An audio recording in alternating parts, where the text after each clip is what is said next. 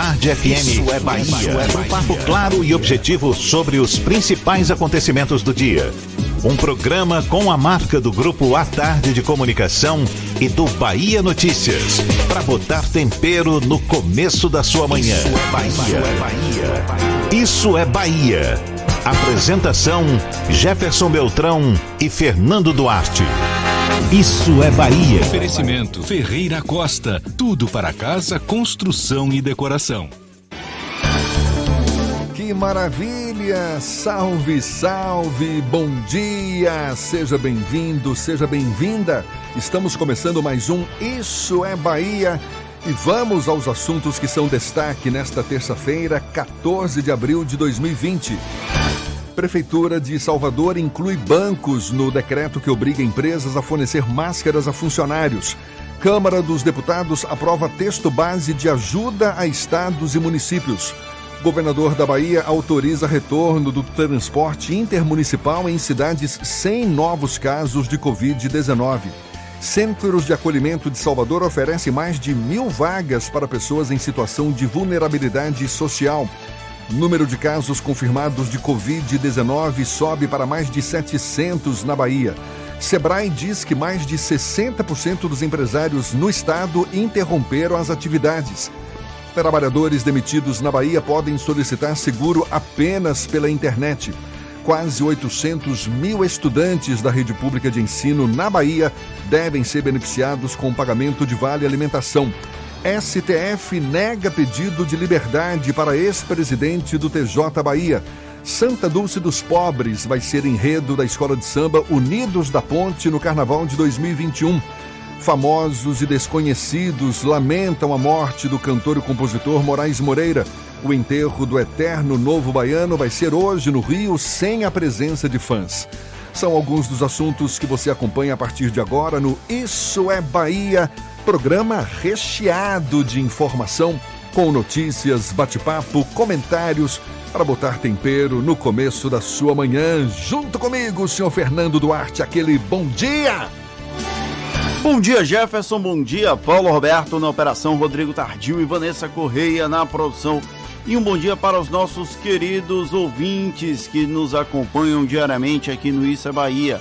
Quem está de quarentena em casa, cumprindo o isolamento social, quem é obrigado a sair de casa, como profissionais de saúde, profissionais da área de segurança, pessoal que está no trânsito aí, motoristas de aplicativo, taxistas, rodoviários para quem está saindo para comprar e para vender gêneros alimentícios, farmácias, pet shops. Sejam todos muito bem-vindos a mais uma edição do Isso é Bahia, com direito ao cheiro de café que Paulinho sempre traz aqui para o estúdio.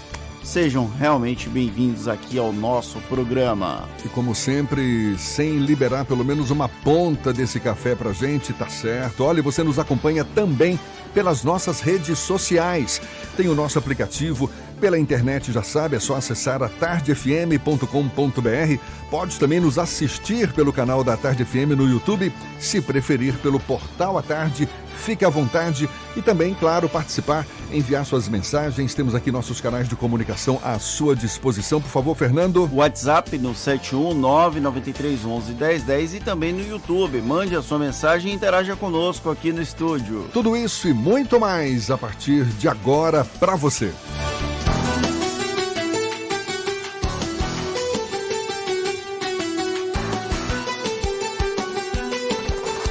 Isso é Bahia. Previsão do tempo. Previsão do tempo. Previsão do tempo. A terça-feira amanheceu com o céu parcialmente encoberto aqui na capital baiana. A temperatura agora já chega aos 27 graus. Vem chuva por aí. Ives Macedo é quem tem a previsão do tempo para o restante do dia. Salve, salve. Bom dia, Ives. Fala Jefferson, muito bom dia para você, bom dia para todo mundo ligado aqui na programação da Tarde FM, no programa Isso é Bahia. Ontem a gente acompanhou durante todo o dia. Muita chuva atingiu a capital baiana durante todo o dia de ontem e a previsão para esta terça-feira não é muito diferente não, viu, Jefferson? Tem previsão de chuva para esta terça, sol com muitas nuvens durante o dia, períodos de nublado com chuva a qualquer hora, mínima de 24 e máxima de 28 graus. Vamos agora para a região das ilhas, Itaparica, Vera Cruz. O tempo é muito parecido, viu? Sol com muitas nuvens agora pela manhã, períodos de nublado mais à tarde, com chuva a qualquer hora durante todo o dia. Os termômetros marcam 24 graus a mínima e 28 a temperatura máxima. Experimente os novos queijos cremosos Veneza no sabor cheddar e ervas finas cremoso, saboroso e sem amido. É a diferença no seu lanche. Saiba mais em arroba Veneza Lácteos em nossas redes sociais. Já já eu volto com a previsão do tempo para o interior do estado. Até já, Jefferson. Tá combinado então, agora 7 e 7 na Tarde FM. Isso é Bahia. Quando a gente pensa que já viu de tudo, pois é, mau gosto parece que não tem limite, não. E ao que parece, desrespeito também. É que ontem, dois vídeos simulando os dançarinos fúnebres de Gana ganharam repercussão nas redes sociais. O primeiro mostra brasileiros na Avenida Paulista dançando com um caixão, ironizando a morte dos mais de mil brasileiros vitimados pelo novo coronavírus. E o segundo foi publicado, acredite, pelo presidente da Embratur, Gilson Machado Neto, e mostra o presidente Jair Bolsonaro com um dos carregadores da urna funerária ganesa. Sem direito a nenhum pedido de desculpas por parte desses envolvidos na apropriação constrangedora e desrespeitosa do vídeo original. Pois é, o uso político do meme do cortejo fúnebre africano é tema do comentário político de Fernando Duarte. Isso é Bahia. Política. A Tarde FM. Independente de ser real ou não, o vídeo em que pessoas imitam os dançarinos de funeral de Gana em plena Avenida Paulista deveria assustar. O momento que pode ser visto dos mais diversos ângulos possíveis é de um, é de um desrespeito tão grande, tão grande as vítimas desse novo coronavírus que ao ver as imagens pela primeira vez eu consegui reunir simultaneamente sentimentos como nojo, revolta, indignação e tristeza. O tom de zombaria é gigante e sem qualquer pudor. É de perder a fé na humanidade, se é que ainda existe alguma.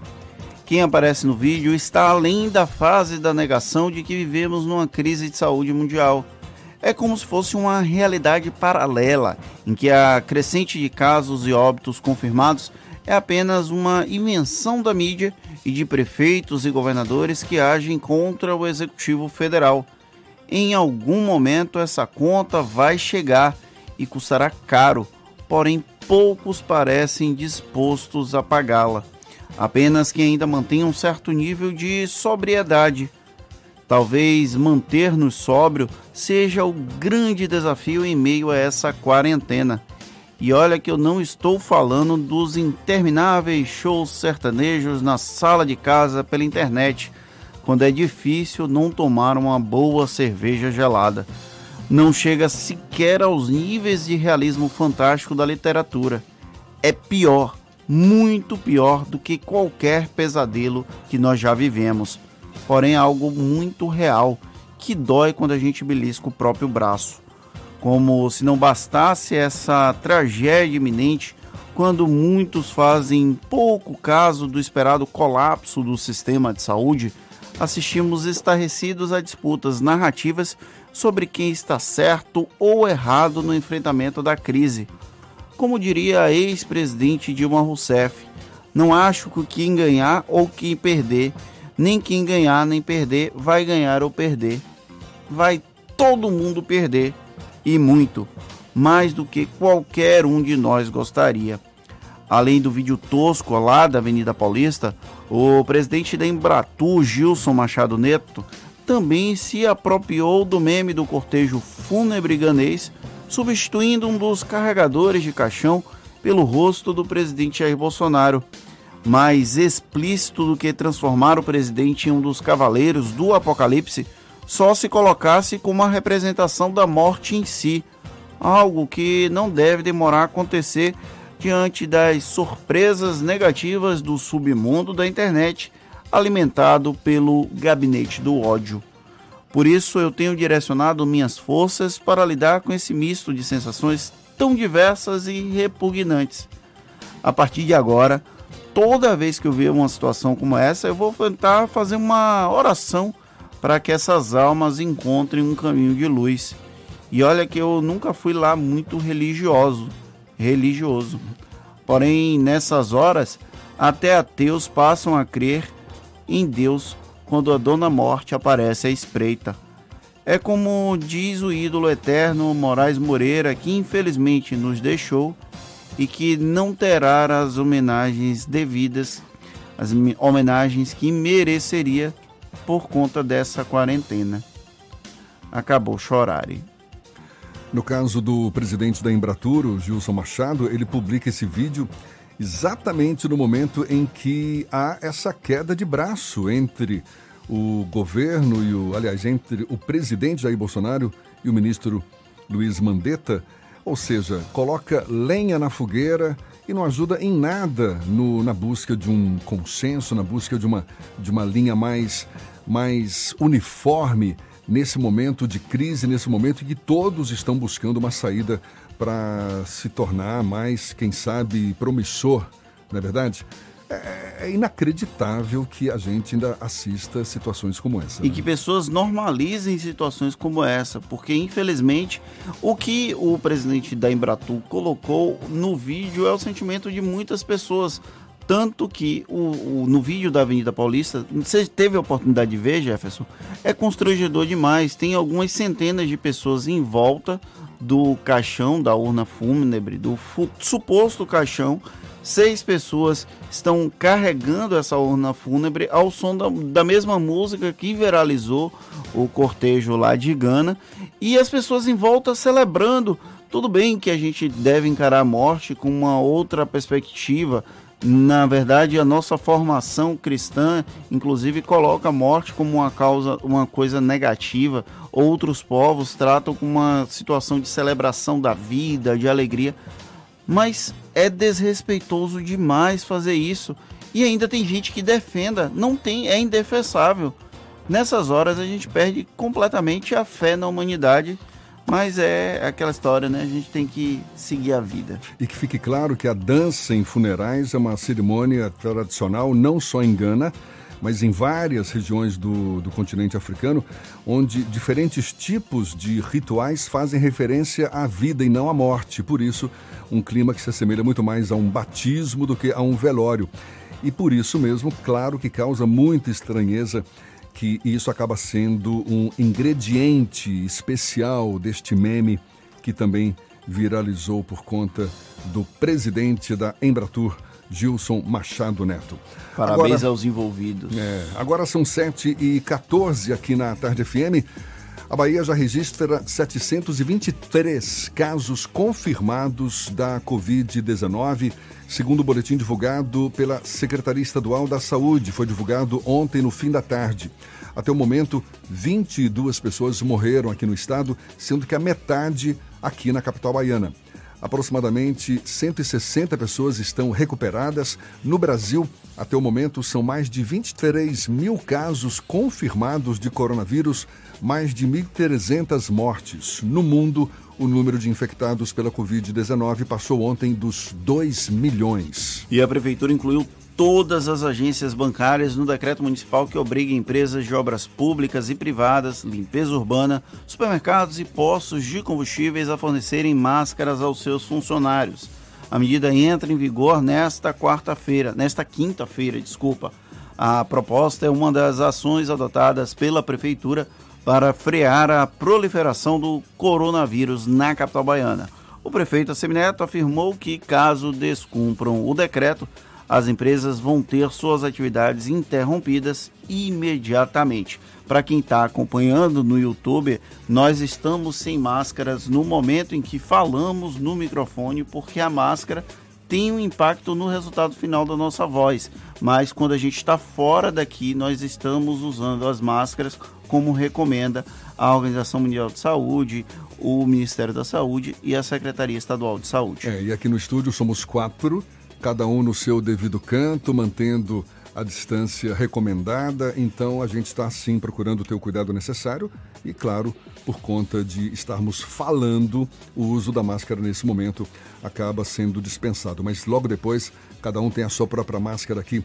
A gente, claro, está tomando os devidos cuidados. Famosos, desconhecidos, gente do Brasil e fora também do país lamentam a morte do cantor Moraes Moreira, cantor e compositor, o eterno novo baiano Moraes Moreira.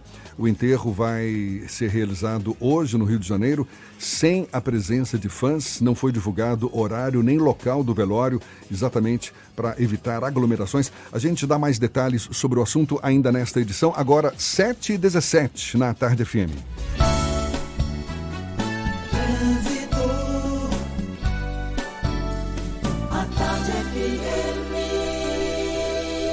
Oferecimento: Monobloco, Auto Center de portas abertas com serviço de leva e trás do seu carro.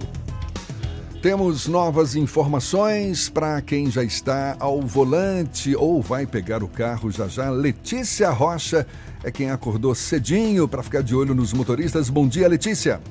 Bom dia, Jefferson. Bom dia, Fernando. Para você, ouvinte também da Tarde FM. Olha só, viaduto Raul Seixas, que liga paralela até a Avenida CM, já tem trânsito lento. Por isso, para você que sai agora da Avenida Paralela e tem como destino a Avenida Paulo VI, o trânsito está livre na Alameda das Espatódias. E lembre-se, a Rua Conego Pereira, Sete Portas, tem obras acontecendo que faz com que você precise reduzir a velocidade. Por isso, atenção. Coronavírus, não deixe que ele viaje com você. Juntos, vamos vencer essa pandemia. CCR, viva seu caminho. É contigo, Jefferson. Valeu, Letícia. A Tarde FM de carona com quem ouve e gosta. A Câmara dos Deputados aprovou o texto base de ajuda a estados e municípios. E o governador Rui Costa autorizou o retorno do transporte intermunicipal em municípios sem novos casos de Covid-19. A gente dá os detalhes já já, 7 e 18 na Tarde FM. Você está ouvindo Isso é Bahia. Para vencermos o coronavírus, o mais importante é: Fique em casa. lave sempre as mãos com água e sabão e Fique em casa. não são férias, é um compromisso de todos. Fique em casa. A Bahia contra o coronavírus. Governo do Estado. Você sabe o que a Assembleia faz? Faz valer os seus direitos. Valorizando uma pauta pró-municípios que garante os recursos das cidades do interior. Além disso, a ALBA debate normas para o transporte complementar, beneficiando quem não é atendido pelo sistema. E atenta ao que acontece no dia a dia, a ALBA cobra ações para preservar a segurança das barragens existentes na Bahia. Porque para a Assembleia, garantir o direito dos baianos é o nosso dever. Assembleia Legislativa da Bahia, fazendo valer. Para vencermos o coronavírus, o mais importante é: Fique em casa. lave sempre as mãos com água e sabão e Fique em casa. não são férias, é um compromisso de todos. Fique em casa. A Bahia contra o coronavírus. Governo do Estado. Ô velho, deixa eu te dar real. Quando a gente fala que é pra ficar em casa, é pra ficar em casa só você e quem já mora com você. Não adianta nada você ficar em casa e chamar seu brother pra te visitar ou deixar o coleguinha do seu filho passar o dia com vocês. Para tudo. Isolamento é isolamento. Fica quietinho um pouco pra gente se livrar logo desse coronavírus. Esse turista a gente não quer aqui não, pai. Vai embora, que a nossa parte a gente tá fazendo. Se pique, Corona. Uma campanha da Câmara Municipal de Salvador. Para vencermos o coronavírus, o mais importante é: Fique em casa. lave sempre as mãos com água e sabão e Fique em casa. não são férias, é um compromisso de todos. Fique em casa. A Bahia contra o coronavírus. Governo do Estado. Monobloco, o pneu mais barato da Bahia. 0800 111 70 80 e a hora certa. Agora, 7h20, a Tarde FM, quem ouve gosta. Você sabia que na Monobloco os pneus velhos deixados pelos clientes podem virar chachim, cadeira e até asfalto? E que a Monobloco apoia o esporte amador e a cultura? E que também na Monobloco uma parte do lucro do serviço do seu carro você pode direcionar para algumas instituições beneficentes? Não sabia? Então se ligue. Monobloco faz tudo de mecânica e tem o pneu mais barato da Bahia. Água de Meninos, Lauro de Freitas e Abrantes. 0800 111 7080. Voltamos a apresentar Isso é Bahia. Um papo claro e objetivo sobre os acontecimentos mais importantes do dia. 7 e 21 a gente segue juntos pela Tarde FM. Temos notícias agora da redação do portal Bahia Notícias. Lucas Arrasa, quem tem as novidades. Bom dia, Lucas. Bom dia, Jefferson Beltrão. Bom dia para quem nos escuta aqui na capital do estado. Olha, se os baianos tivessem que disputar um respirador, a briga seria no mínimo desleal. Isso porque no estado existem um respirador para cada 4.500 baianos. A Bahia possui cerca de 15 milhões de habitantes e 3.260 respiradores em funcionamento. A situação ainda fica mais complicada porque desses respiradores, apenas 160 não estão sendo utilizados no momento. E o Ministério Público da Bahia instaurou um inquérito civil para apurar a omissão de Salvador ao não enviar um plano de cargos e salários para a Guarda Civil Municipal à Câmara de Vereadores. Salvador é uma das poucas cidades do país que ainda não desenvolveu o plano e descumpre uma lei de 2014 que obriga o município a regularizar a promoção dentro da corporação. Eu sou Lucas Arraes, falo direto da redação do Bahia Notícias para o programa Isso é Bahia. É com vocês aí do estúdio. Em publicações nas redes sociais, famosos, também desconhecidos, todos, todos lamentaram a morte do cantor e compositor Moraes Moreira, de 72 anos, morte ocorrida ontem de manhã no Rio de Janeiro. Cantores, escritores, jornalistas, políticos se manifestaram exaltando o legado cultural do artista responsável por grandes sucessos da música brasileira. Ele morreu em casa, foi vítima de um infarto e o enterro está previsto para hoje, também no Rio de Janeiro, só que a família de Moraes Moreira decidiu não divulgar horário nem local do velório e sepultamento para evitar aglomerações em tempos de pandemia. É difícil achar alguém que não conheça alguma música de Moraes Moreira, que não tenha alguma lembrança da vida, não é? Embalada por alguma de suas canções, um cara que soube não só encantar a geração dos anos 70, talvez o momento em que ele tenha surgido, não é, para o mercado, para todo o país com os novos baianos, mas também gerações futuras, não é? Um cara que soube se reinventar a cada nova fase da sua carreira. Uma grande perda para a música brasileira como um todo e a segunda grande perda para a Bahia em menos de 30 dias. Perdemos muito recentemente Riachão e agora o Moraes Moreira. Infelizmente, fica o nosso abraço para a família e também para os fãs e amigos do eterno Novo Baiano. E olha só, um centro de acolhimento montado no antigo prédio da EBDA, Empresa Baiana de Desenvolvimento Agrícola, no bairro de Itapuã, aqui em Salvador, vai oferecer 300 vagas para pessoas em situação de vulnerabilidade social.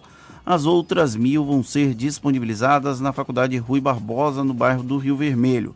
De acordo com a Prefeitura, para ocupar a vaga, o paciente precisa testar positivo para o novo coronavírus e apresentar sintomas leves da doença. A análise é feita nas unidades de pronto atendimento ou por telefone e, quando necessário, uma ambulância vai buscar o paciente. A pandemia do coronavírus, a gente sabe, tem causado mortes Brasil afora, tem deixado milhares de pessoas doentes, também provocado consequências e efeitos colaterais para a economia. A necessária quarentena, adotada por vários estados, permite apenas o funcionamento de serviços essenciais. Com isso, Bares e restaurantes, por exemplo, têm como única alternativa no momento a realização de entregas, o serviço delivery, para não ficarem completamente paralisados. Em todo o país, a redução nas receitas do setor deve ser de mais de 40 bilhões de reais, segundo estimativa da Abrazel, Associação Brasileira de Bares e Restaurantes. A gente fala mais sobre o assunto conversando agora com o presidente da Seção Bahia da Abrazel, Luiz Henrique Amaral. Bom dia, Luiz. Seja bem-vindo. Bom dia, meu querido Jefferson. Bom dia aos ouvintes da Tarde FM. Bom dia, Fernando. Luiz, já existe uma estimativa do impacto dessa pandemia sobre bares e restaurantes da Bahia? Olha, meu querido Jefferson, é, é, aproveitar esse seu momento exatamente para conseguir transmitir essa, essa informação da, mais, da forma mais é, é, transparente possível. Né? O impacto é gigantesco, é uma coisa que nós não temos nenhum precedente na história. Ah, como você colocou muito bem aí na sua abertura, nós estamos falando agora de serviços essenciais, ou seja, não estamos falando de comércio. A, a, a questão é realmente muito preocupante. Então, estamos vivendo uma montanha-russa diária, porque você sabe que o nosso segmento ele sofreu um pouco antes de, de, de, de reabrir, é, de fechar, né, de estar suspenso pelos decretos e pela operação e passa a ter um momento mais difícil ainda no retorno, que também é um retorno mais lento. Então a gente está muitíssimo preocupado em achar essa equação de sobrevivência dentro para não colapsar, já que é o termo que a gente está vivendo o tempo inteiro aí em relação a, a, ao ciclo do coronavírus. Luiz, recentemente a Abrazel divulgou um vídeo com o posicionamento da associação sobre o impacto econômico dessa propagação do coronavírus no setor de bares e restaurantes, também com orientações para que as empresas do setor trabalhem para minimizar perdas e também com propostas para governos federal, estaduais, fornecedores, entidades, enfim, para as empresas da cadeia produtiva Houve, mesmo diante de tanta dificuldade, você sabe se houve algum avanço no setor? As empresas estão sabendo se adaptar a essa nova realidade? A única certeza que nós temos o tempo inteiro é que as novas certezas precisam ser criadas a cada instante, sabe, Jefferson? A gente tem vivido momentos de montanha-russa enormes porque todas as respostas que nós procuramos para enfrentamento da realidade que se impõe ela tem um prazo de duração extremamente curto e extremamente volátil. Isso faz com que a gente esteja num grau de estresse extremamente alto, porque essas medidas elas todas se alteram a cada momento. Então, às vezes, soluções que você está buscando, que parecem soluções, elas se desfazem logo na sequência e novas perguntas estão surgindo. Uh, esse desafio é muito grande, para você ter uma ideia. Nós estamos agora nessa primeira etapa falando disso, mas quando a gente está falando de, de, de, ter uma suspensão, continuar nesse quadro por mais tempo, já não tem mais nenhum fôlego financeiro para isso.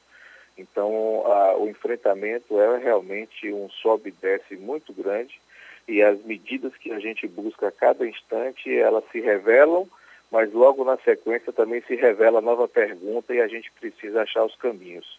A única certeza de tudo isso é que isso é um ciclo que vai passar e que nós estamos encontrando essas respostas a cada instante e que ninguém de nós vai ficar sozinho.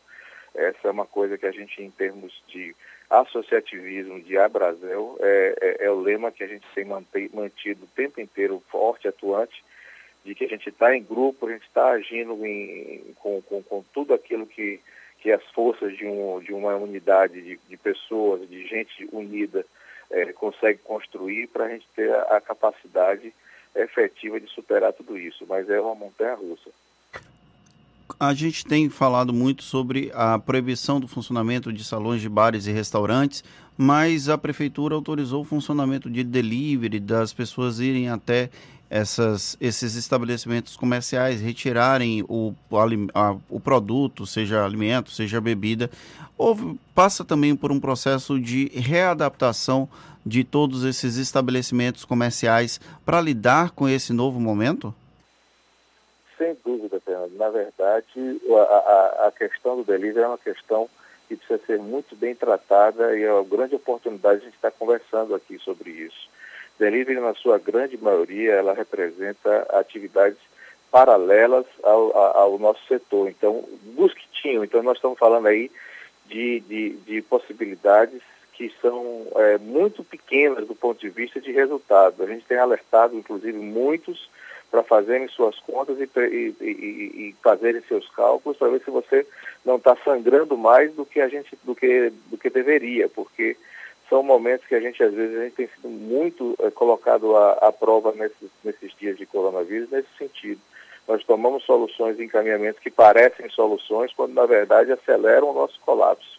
É, o, o delivery pode ser, no seu grande caso, muito, muito desse, de, dessa resposta, porque elas são operações, é, todas elas muito, é, muito pouco representativas do ponto de vista financeiro, por isso que elas hoje são apenas serviços essenciais, elas não resolvem problemas da ordem de, de, de é, pagamento de despesas, de algum resultado, então é, é, é muito mais um serviço realmente essencial, é fundamental para as pessoas com dificuldades de locomoção, com principalmente os idosos, a gente tem recebido muito movimento nessa área, então a, a, o delivery não é uma opção clara de resultado, é uma adaptação. Agora, em relação a comportamento de consumo diante da, da oferta do produto delivery, isso só depois que todo essa, essa, esse ciclo passar, que a gente vai conseguir analisar e entender como é que esse comportamento vai se dar.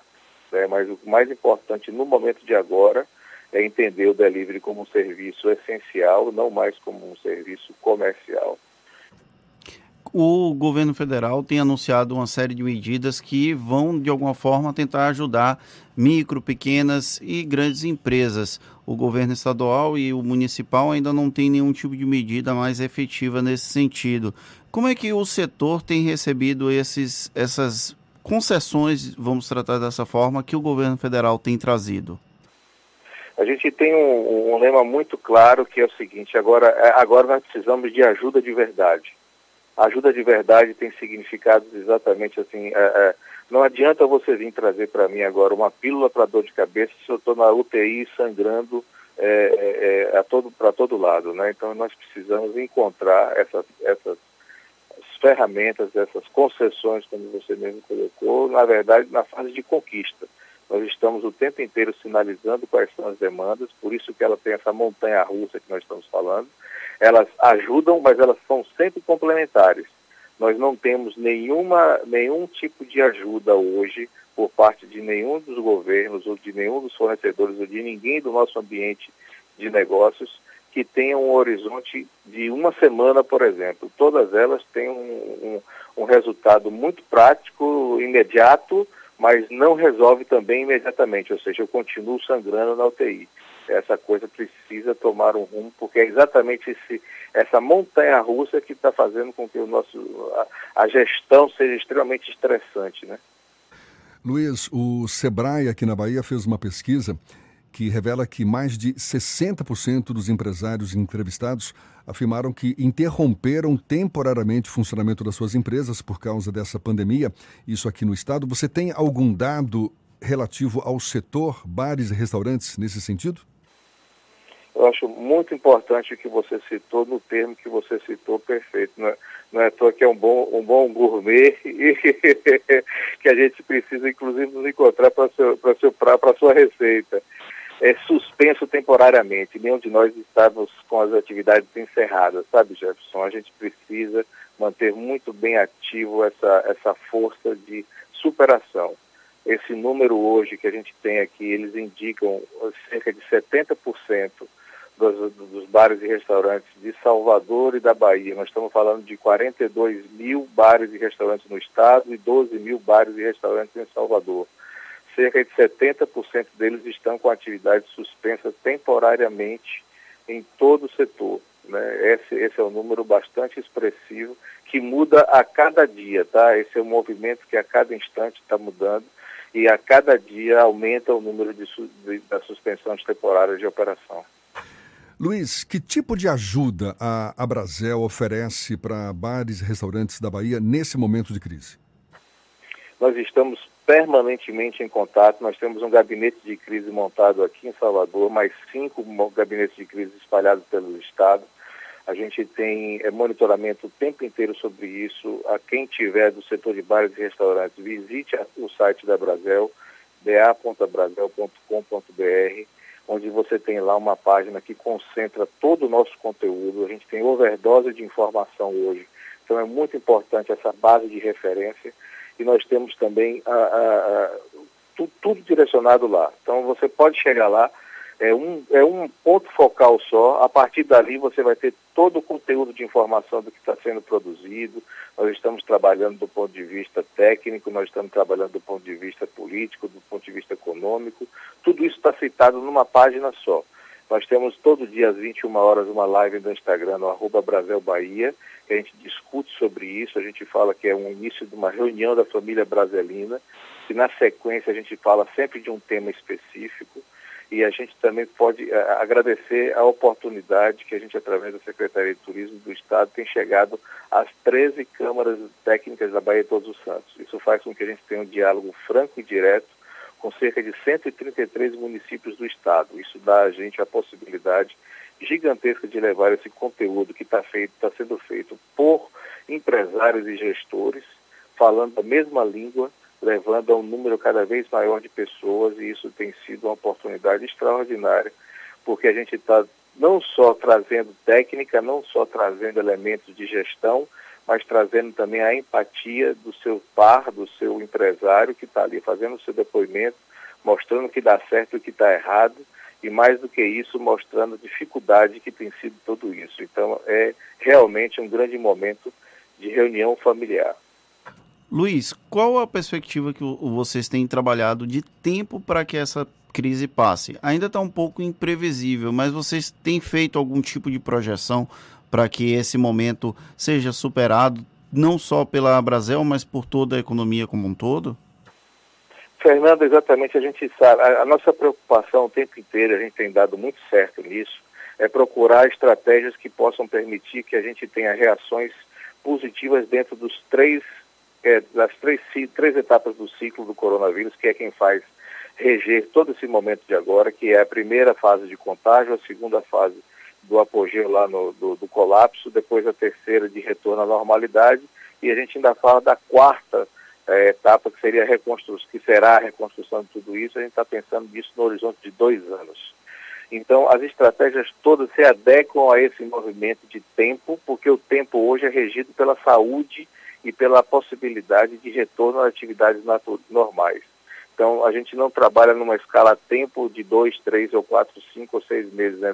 A escala tempo para a gente hoje ela é regida pelo aquilo que, o, que o, o, ciclo do coronavírus e seu impacto demanda. A partir daí, a gente está montando todas as estratégias para exatamente vencer essas etapas. Eu, nós temos gente pensando essa fase que nós estamos vivendo, nós temos gente pensando em como passar essa fase do apogeu, da, da, do platô da, da da curva, depois o retorno da normalidade, depois a reconstrução. Então, é, para cada uma delas tem demandas específicas. Isso para mostrar que a gente precisa ter estratégias de enfrentamento diferentes do que nós sempre pensamos. Né? São perguntas novas, são respostas novas. Não dá para falar hoje um mês, dois meses, três meses, porque isso muda o tempo inteiro e são realidades distintas. Eu posso estar falando isso em Salvador e seja diferente em Arraial da Ajuda. Isso pode ter situações diferentes aqui, pode ser na Costa do Cacau de outra maneira. Então a gente tem, nós estamos mais preocupados em como responder a essas fases do que necessariamente atribuir a elas tempo. O elemento tempo é muito importante porque ele estica ou diminui o nosso, a nossa fase. É como se a gente estivesse achatando a nossa curva também de colapso e a gente vai precisar um intervalo de tempo pra, é, é, de estarmos alimentados durante esse intervalo de tempo para sobreviver. Essa que é o grande desafio. Só para ficar bem claro, Luiz, a gente está falando aqui com o Luiz Henrique Amaral, que é o presidente da seção Bahia da Abrazel. É, por mais que haja variáveis aí pelo meio do caminho, você acredita que o retorno à normalidade no setor deve ocorrer num prazo aí de uns dois anos? Ah, se, a gente, se a gente for analisar a, a questão do ponto de vista empresarial, o impacto, no mínimo hoje, de qualquer situação como essa, ela vai obrigar-nos a uma nova gestão, no mínimo, que essa gestão de crise que nós estamos falando, nosso gabinete está montado para dois anos, é uma perspectiva de entender esse processo, passar essas etapas e viver a quarta fase da reconstrução. Então, esse horizonte, ele é hoje de no, no mínimo dois anos, porque os impactos são muito grandes e a gente ainda tem uma, uma grande descoberta a fazer, é qual será o comportamento do consumidor, do cliente, após tudo isso. Isso afeta também de sobremaneira vários tipos do, de atividades do nosso setor. Né? Isso, isso varia de acordo com o tipo de serviço que cada bar ou restaurante vai ofertar e exatamente isso é, é um desafio que vai se colocar lá na frente. Luiz, antes da gente iniciar essa conversa, a gente conversava aqui pelos bastidores e afirmava que às vezes um ou outro aqui via um restaurante de pequeno porte, uma lanchonete, funcionando com o salão, funcionando mesmo com, com as mesas afastadas umas das outras e tal. É, é, e aí a gente começou a discussão: isso tá legal, tá ilegal? Porque o que se sabe é que os salões de bares e restaurantes estão fechados, não é? É o serviço delivery que está funcionando. Agora, lanchonetes de pequeno porte ou restaurantes, bares de pequeno porte, eles podem funcionar com o salão ali normalmente? O decreto, falando dessa realidade de Salvador, a, o decreto é muito claro no que diz respeito às atividades de bares e restaurantes só podem, por, durante, esse, é, durante a vigência desse decreto, que é, se não me falha a memória agora vai até o dia 23, ele é, é somente para atendimento de delivery e balcão, sem aglomerações. Isso é muito claro. Luiz Henrique, qual a mensagem que você deixa para quem é associado da Brasil e para quem, para os consumidores que estão lidando com essa crise, já que a perspectiva é de dois anos para uma melhora efetiva, para uma recuperação efetiva desse setor? Olha, de que a jornada é longa, mas ela é cíclica. Ela tem começo, tem meio, tem fim, e é fim do ciclo do coronavírus, não é fim de nenhuma da nossa atividade, não será fim de nada disso. Nós estamos é, conectados o tempo inteiro, buscando 24 horas no ar. Tenho trabalhado mais de 20 horas por dia junto com o meu gabinete de crise espalhado pelo Estado, exatamente nessa disposição incansável de criar as respostas que precisam ser trazidas e as certezas que precisam ser construídas. E eu não tenho a menor dúvida de que tudo isso será, está sendo já um grandíssimo aprendizado e que nós temos a capacidade, logo na sequência, de fazer a coisa acontecer até mesmo para aqueles mais incrédulos, você tem uma grande certeza, todos nós continuaremos necessitando de nos alimentarmos. E essa é a forma que a gente sempre se expressou como setor, que é que nasceu do nome de restauração. Né? É, agora é a, é a hora do retorno às essências, é a hora de entender o que é restaurar-se e alimentar o outro eu entendo como sendo uma das atividades mais nobres que alguma pessoa possa exercer essa nobreza com certeza continuará existindo. Olha, Luiz, saiba que assim como você, a gente também está na maior expectativa de poder voltar a sentar numa mesa de bar, a poder saborear um gostoso prato num restaurante. Afinal de contas, isso faz parte da nossa vida. E claro, estamos juntos aí nesse esforço para que a gente possa superar esse momento da melhor forma possível. A gente quer agradecer ao presidente da Seção Bahia da Abrazel, Associação Brasileira de Bares e Restaurantes, Luiz Henrique Amaral, conversando conosco. Muito obrigado, Luiz, e um bom dia para você. Muito obrigado a todos. A gente lembra, essa conversa vai estar disponível também nos nossos canais no YouTube, Spotify, iTunes e também no Deezer.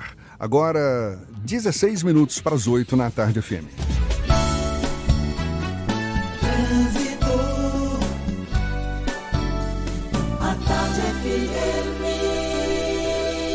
Oferecimento: Monobloco, Auto Center de portas abertas com serviço de leva e trás do seu carro. Temos novas informações com Letícia Rocha. É você, Letícia? Oi, Jefferson. Volto com informação importante que uma cratera abriu no Imbuí, ali na rua Pastor Valdívia Coelho, na rua dos Food Trucks, na faixa central.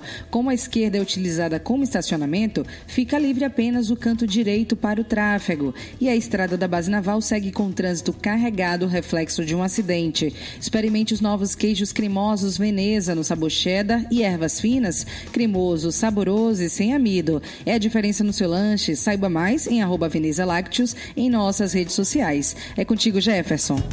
Obrigado, Letícia. Tarde FM de carona com quem ouve e gosta. O governador Rui Costa autorizou o retorno das viagens de ônibus intermunicipais em cidades sem novos registros de Covid-19. Os detalhes você acompanha já já, 7h45 na Tarde FM. Você está ouvindo Isso é Bahia. Para vencermos o coronavírus, o mais importante é: Fique em casa. lave sempre as mãos com água e sabão e Fique em casa. não são férias, é um compromisso de todos. Fique em casa. A Bahia contra o coronavírus. Governo do Estado. Você sabe o que a Assembleia faz? Faz valer os seus direitos. Lutando para evitar a saída da Petrobras e manter empregos e investimentos no Estado. Também cria políticas que valorizam as mulheres, os negros, o público LGBT e a oferta de uma educação de qualidade para indígenas. E ainda dão prioridade de matrícula em escolas públicas às crianças filhas de vítimas de violência doméstica. Porque para a Assembleia, garantir o direito dos baianos é o nosso dever. Assembleia Legislativa da Bahia, fazendo valer. Para vencermos o coronavírus, o mais importante é: Fique em casa. lave sempre as mãos com água e sabão e Fique em casa. não são férias, é um compromisso de todos. Fique em casa. A Bahia contra o coronavírus. Governo do Estado. Você sabia que na Monobloco toda a energia elétrica utilizada para consertar o seu carro é captada de placas solares? E que o óleo trocado do seu carro vai para reciclagem para ser refinado novamente? E que na Monobloco os pneus velhos deixados pelos clientes podem virar chachim, cadeira e até asfalto? Não sabia? Então se ligue. Monobloco faz tudo de mecânica e tem o pneu mais barato da Bahia. Água de Meninos, Lauro de Freitas e Abrantes. 0800 111 7080. Para vencermos o coronavírus, o mais importante é: Fique em casa. lave sempre as mãos com água e sabão e Fique em casa. não são férias, é um compromisso de todos. Fique em casa. A Bahia contra o coronavírus. Governo do Estado. Central Papelaria, os melhores preços e a maior variedade em material escolar e escritório da Bahia e a hora certa. A tarde FM, 14 para as 8.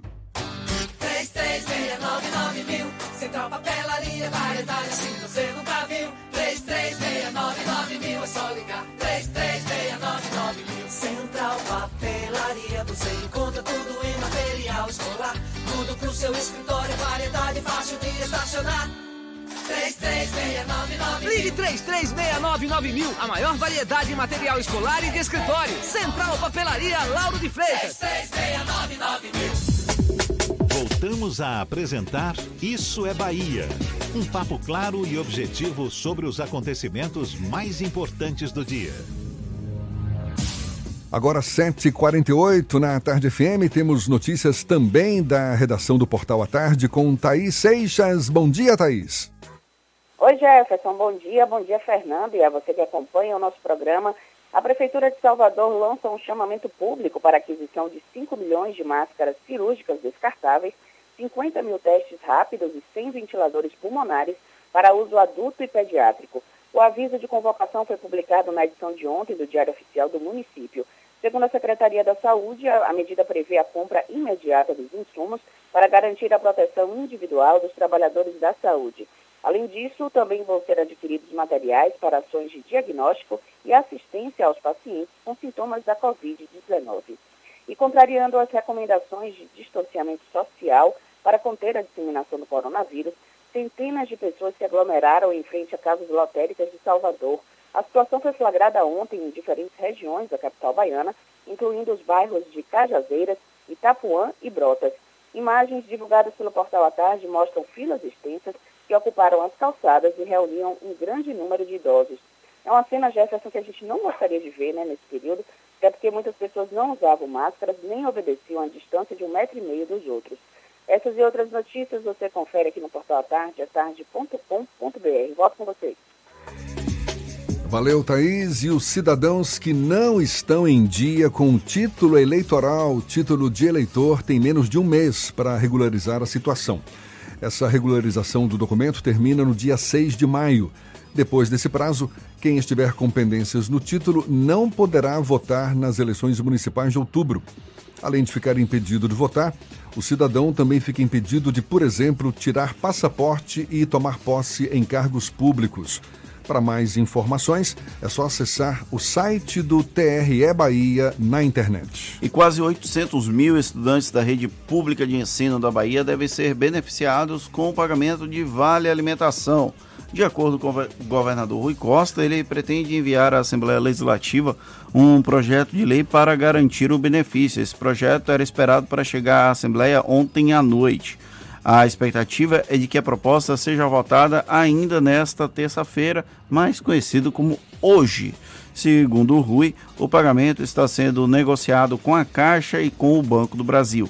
De acordo com o governo, o auxílio financeiro deve custar aos cofres estaduais aproximadamente 44 milhões de reais. Lembrando que o governo federal sancionou uma lei que permite que estados e municípios façam a entrega da alimentação da merenda escolar diretamente a pais e responsáveis de alunos da rede pública. Um assunto que a gente falou mais cedo com o presidente da seção Bahia da Abrazel, Luiz Henrique Amaral, uma pesquisa realizada pelo SEBRAE, que é o Serviço Brasileiro de Apoio às Micro e Pequenas Empresas, revela que na Bahia, mais de 60% dos empresários entrevistados afirmaram que interromperam temporariamente o funcionamento das suas empresas por conta da pandemia.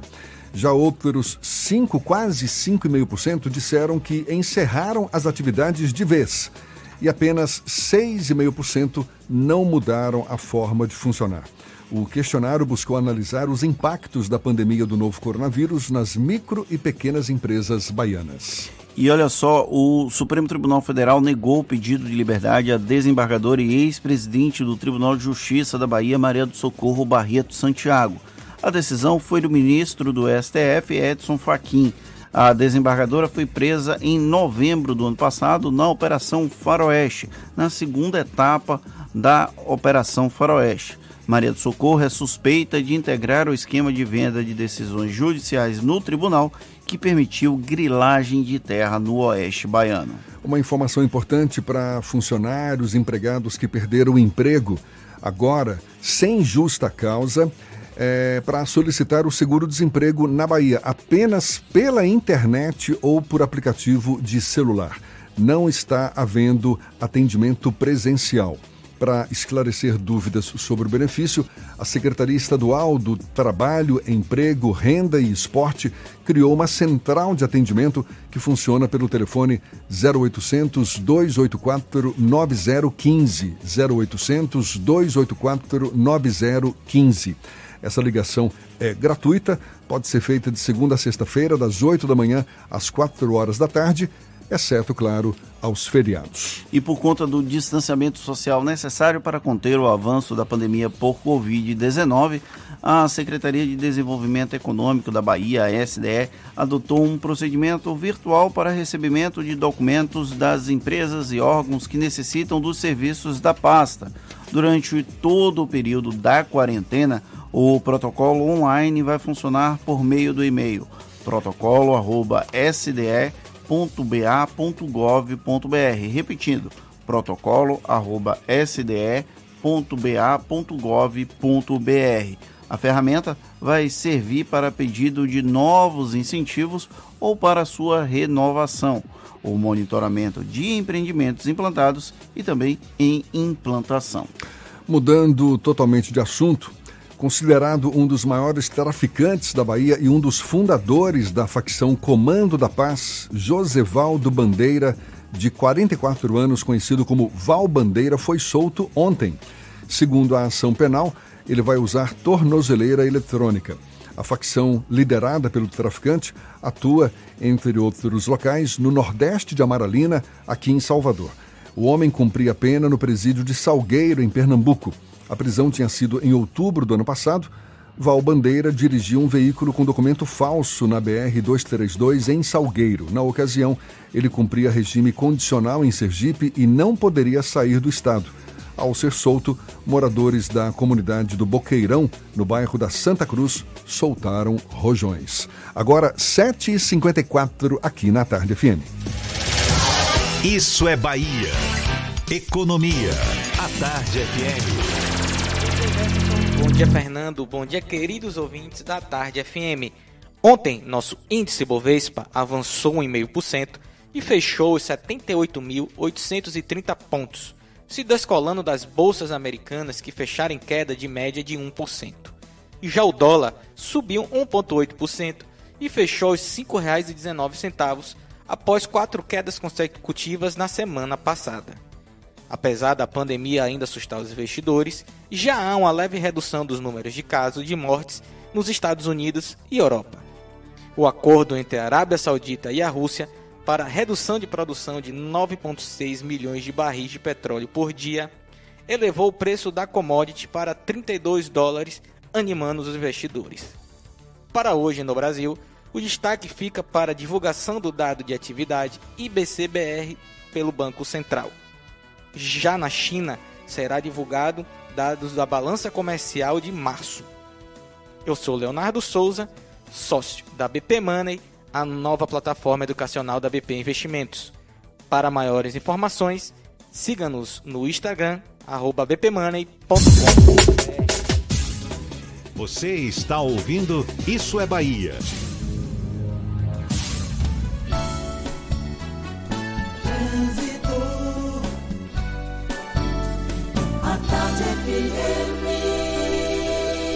Oferecimento: Monobloco, Auto Center de portas abertas com serviço de leva e trás do seu carro. Letícia Rocha facilita a vida dos motoristas. Tem novas informações. É você, Letícia. Oi Jefferson, estou de volta e olha só, com informação importante, já foi solucionado o acidente que aconteceu mais cedo na estrada da Base Naval envolvendo dois motociclistas e aos poucos o trânsito volta a melhorar por lá. Para você que precisa sair agora do isolamento social para resolver algum compromisso no interior do estado, atenção, tem um trecho antes de Simões Filho com trânsito lento, mas é bem curtinho, você não perde muito tempo. Fique em casa e faça os cursos online da ANS com 30% de desconto. Acesse ans.edu.br e turbine sua carreira. ANS, a sua escola de negócios e seguros. É contigo, Jefferson. Obrigado, Letícia. A Tarde FM de carona com quem ouve e gosta. Intervalo e a gente volta já já para falar para toda a Bahia, 7h57 na Tarde FM.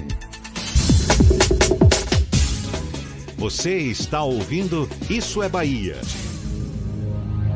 Para vencermos o coronavírus, o mais importante é: Fique em casa. lave sempre as mãos com água e sabão e Fique em casa. não são férias, é um compromisso de todos. Fique em casa. A Bahia contra o coronavírus. Governo do Estado. Você sabe o que a Assembleia faz? Faz valer os seus direitos. Valorizando uma pauta pró-municípios que garante os recursos das cidades do interior. Além disso, a ALBA debate normas para o transporte complementar, beneficiando quem não é atendido pelo sistema. E atenta ao que acontece no dia a dia, a ALBA cobra ações para preservar a segurança das barragens existentes na Bahia. Porque para a Assembleia, garantir o direito dos baianos é o nosso dever. Assembleia Legislativa da Bahia, fazendo valer. Para vencermos o coronavírus, o mais importante é: Fique em casa. lave sempre as mãos com água e sabão e Fique em casa. não são férias, é um compromisso de todos. Fique em casa. A Bahia contra o coronavírus. Governo do Estado. Você que está em casa, quietinho ouvindo rádio, lembre sempre do seguinte: água e sabão podem salvar sua vida. Ó, ligou a torneira, pai? É só esfregar bem os dedos e lavar toda a mão. Essa coisinha simples que qualquer criança sabe fazer pode matar esse tal de coronavírus. Esse turista a gente não quer aqui não, pai. Vai embora que a nossa parte a gente está fazendo. Se pique, Corona! Uma campanha da Câmara Municipal de Salvador. Para vencermos o coronavírus, o mais importante é: Fique em casa. lave sempre as mãos com água e sabão e Fique em casa. não são férias, é um compromisso de todos. Fique em casa. A Bahia contra o coronavírus. Governo do Estado.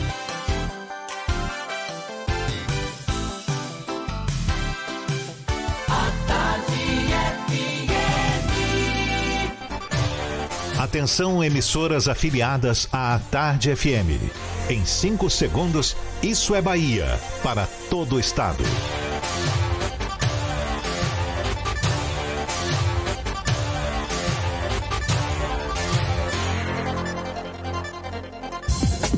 No ar, Isso é Bahia.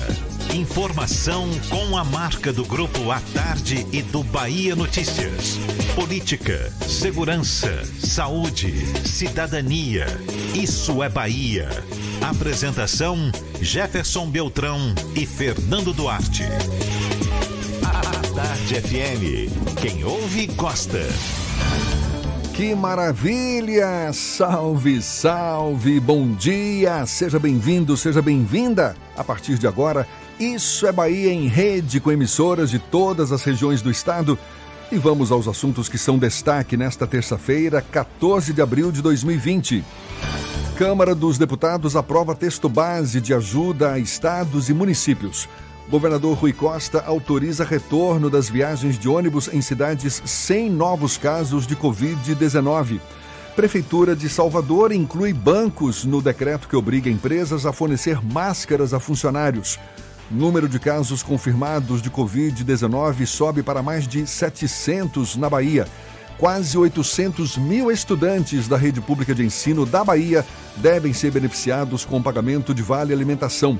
Concurso público da Prefeitura de Serrinha é adiado. Ex-presidente da Câmara Municipal de Ilhéus é denunciado por corrupção. Ministério Público solicita cancelamento de shows e eventos em Eunápolis, Itagimirim e Itapebi. STF nega pedido de liberdade para ex-presidente do TJ Bahia. Santa Dulce dos Pobres vai ser enredo da Escola de Samba Unidos da Ponte no Carnaval do Rio de 2021. Isso é Bahia, programa recheado de informação.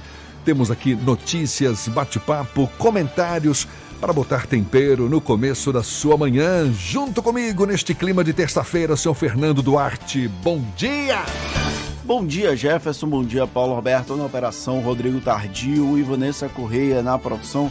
E um bom dia para as nossas queridas emissoras parceiras e afiliadas, a Líder FM de Irecê, a Cidade FM de Luiz Eduardo Magalhães, Itapuí FM de Tororó, Eldorado FM de Teixeira de Freitas, RB Líder FM de Rui Barbosa, Serrana Líder FM de Jacobina, Baiana FM de Itaberaba, 93 FM de Jequié, Interativa FM de Itabuna, Ativa FM de Eunápolis e Cultura FM de Paulo Afonso. Sejam todos muito bem-vindos a mais uma edição do Isso é Bahia. A gente lembra, você nos acompanha também pelas nossas redes sociais. Não tem para onde fugir, não, hein? Nosso aplicativo é só baixar. Fácil, fácil. Pela internet tem o atardefm.com.br. Pode também nos assistir pelo canal da Tarde FM no YouTube, se preferir pelo Portal à Tarde. E por favor, participar, enviar suas mensagens. Temos o nosso WhatsApp, também pode ser pelo, pelo YouTube, não é isso, Fernando? Isso, exatamente, Jefferson. Pode mandar sua mensagem para o WhatsApp no 71993111010 e também pelo YouTube. Você acaba interagindo conosco aqui no estúdio. Tudo isso e muito mais a partir de agora para você.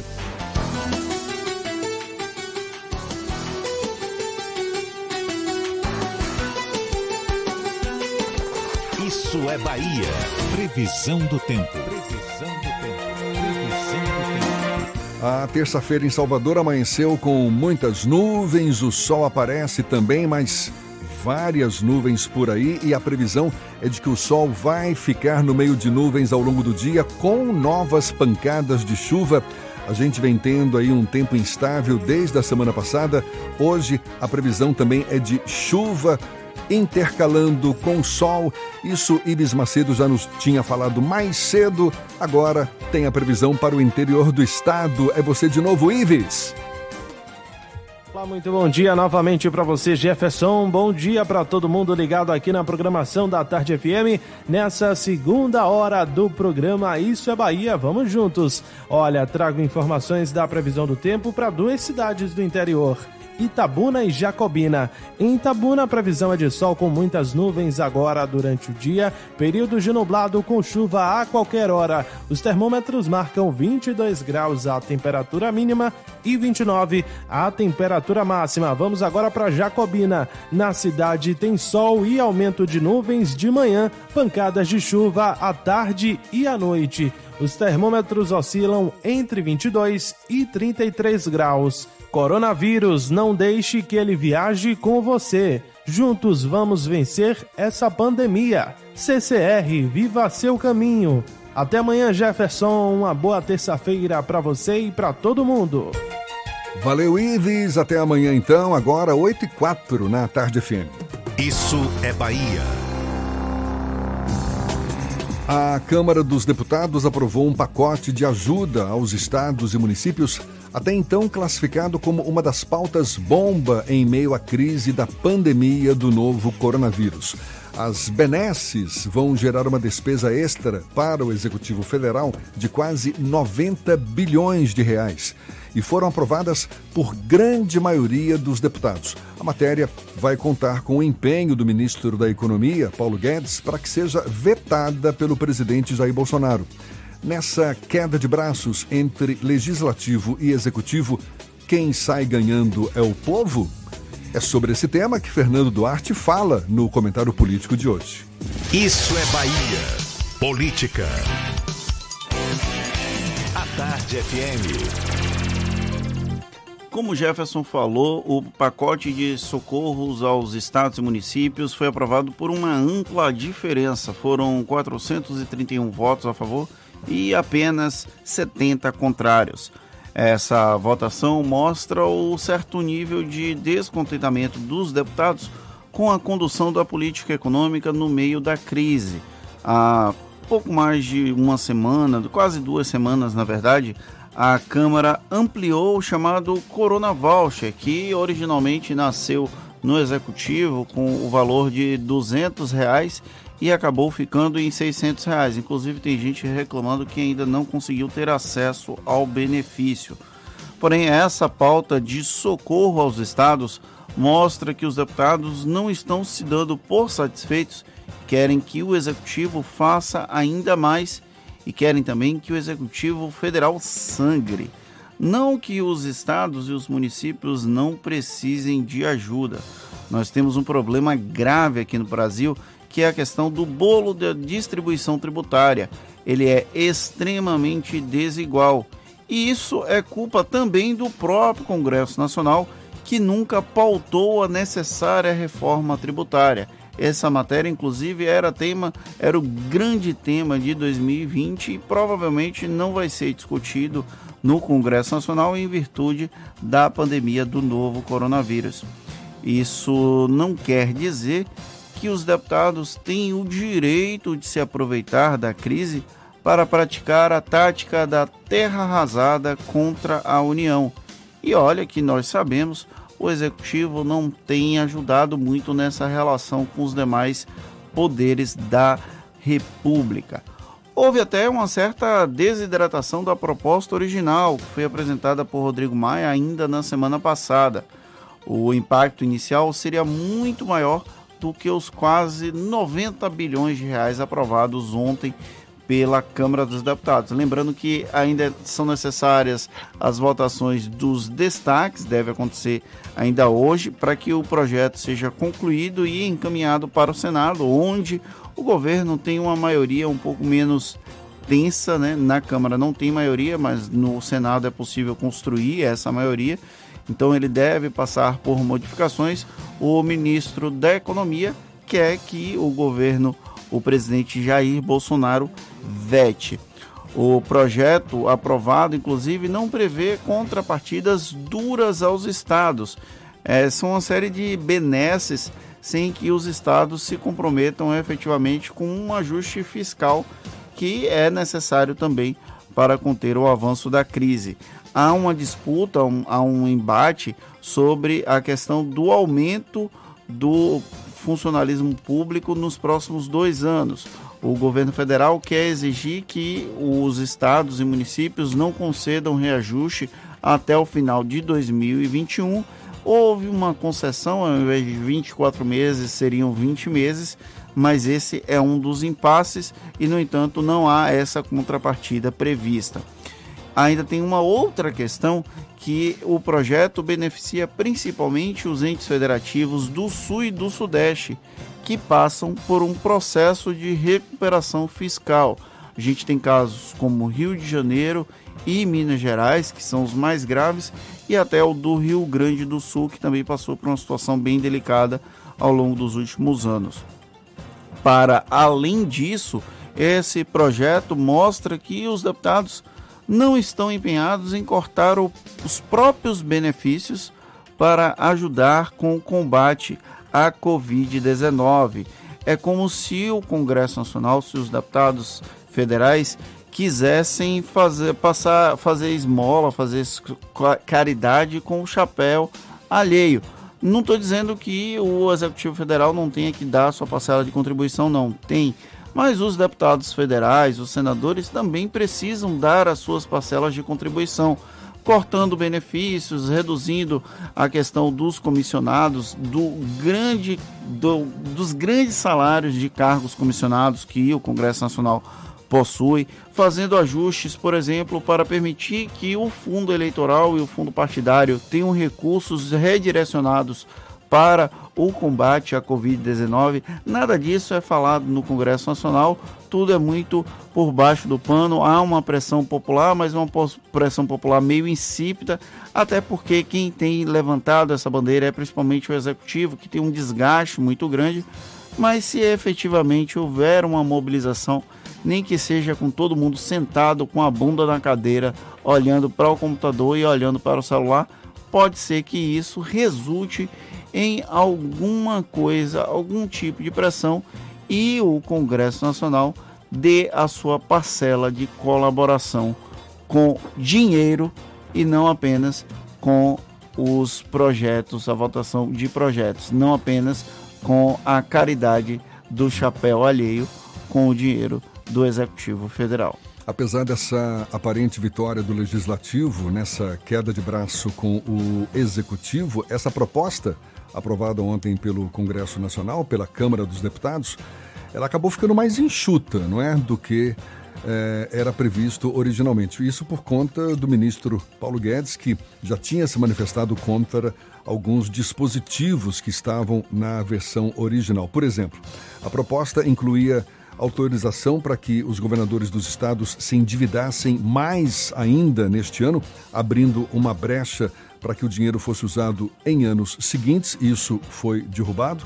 A proposta obrigava Brasília a emprestar dinheiro mesmo para estados cujas contas não estão em dia, também foi derrubado, não é?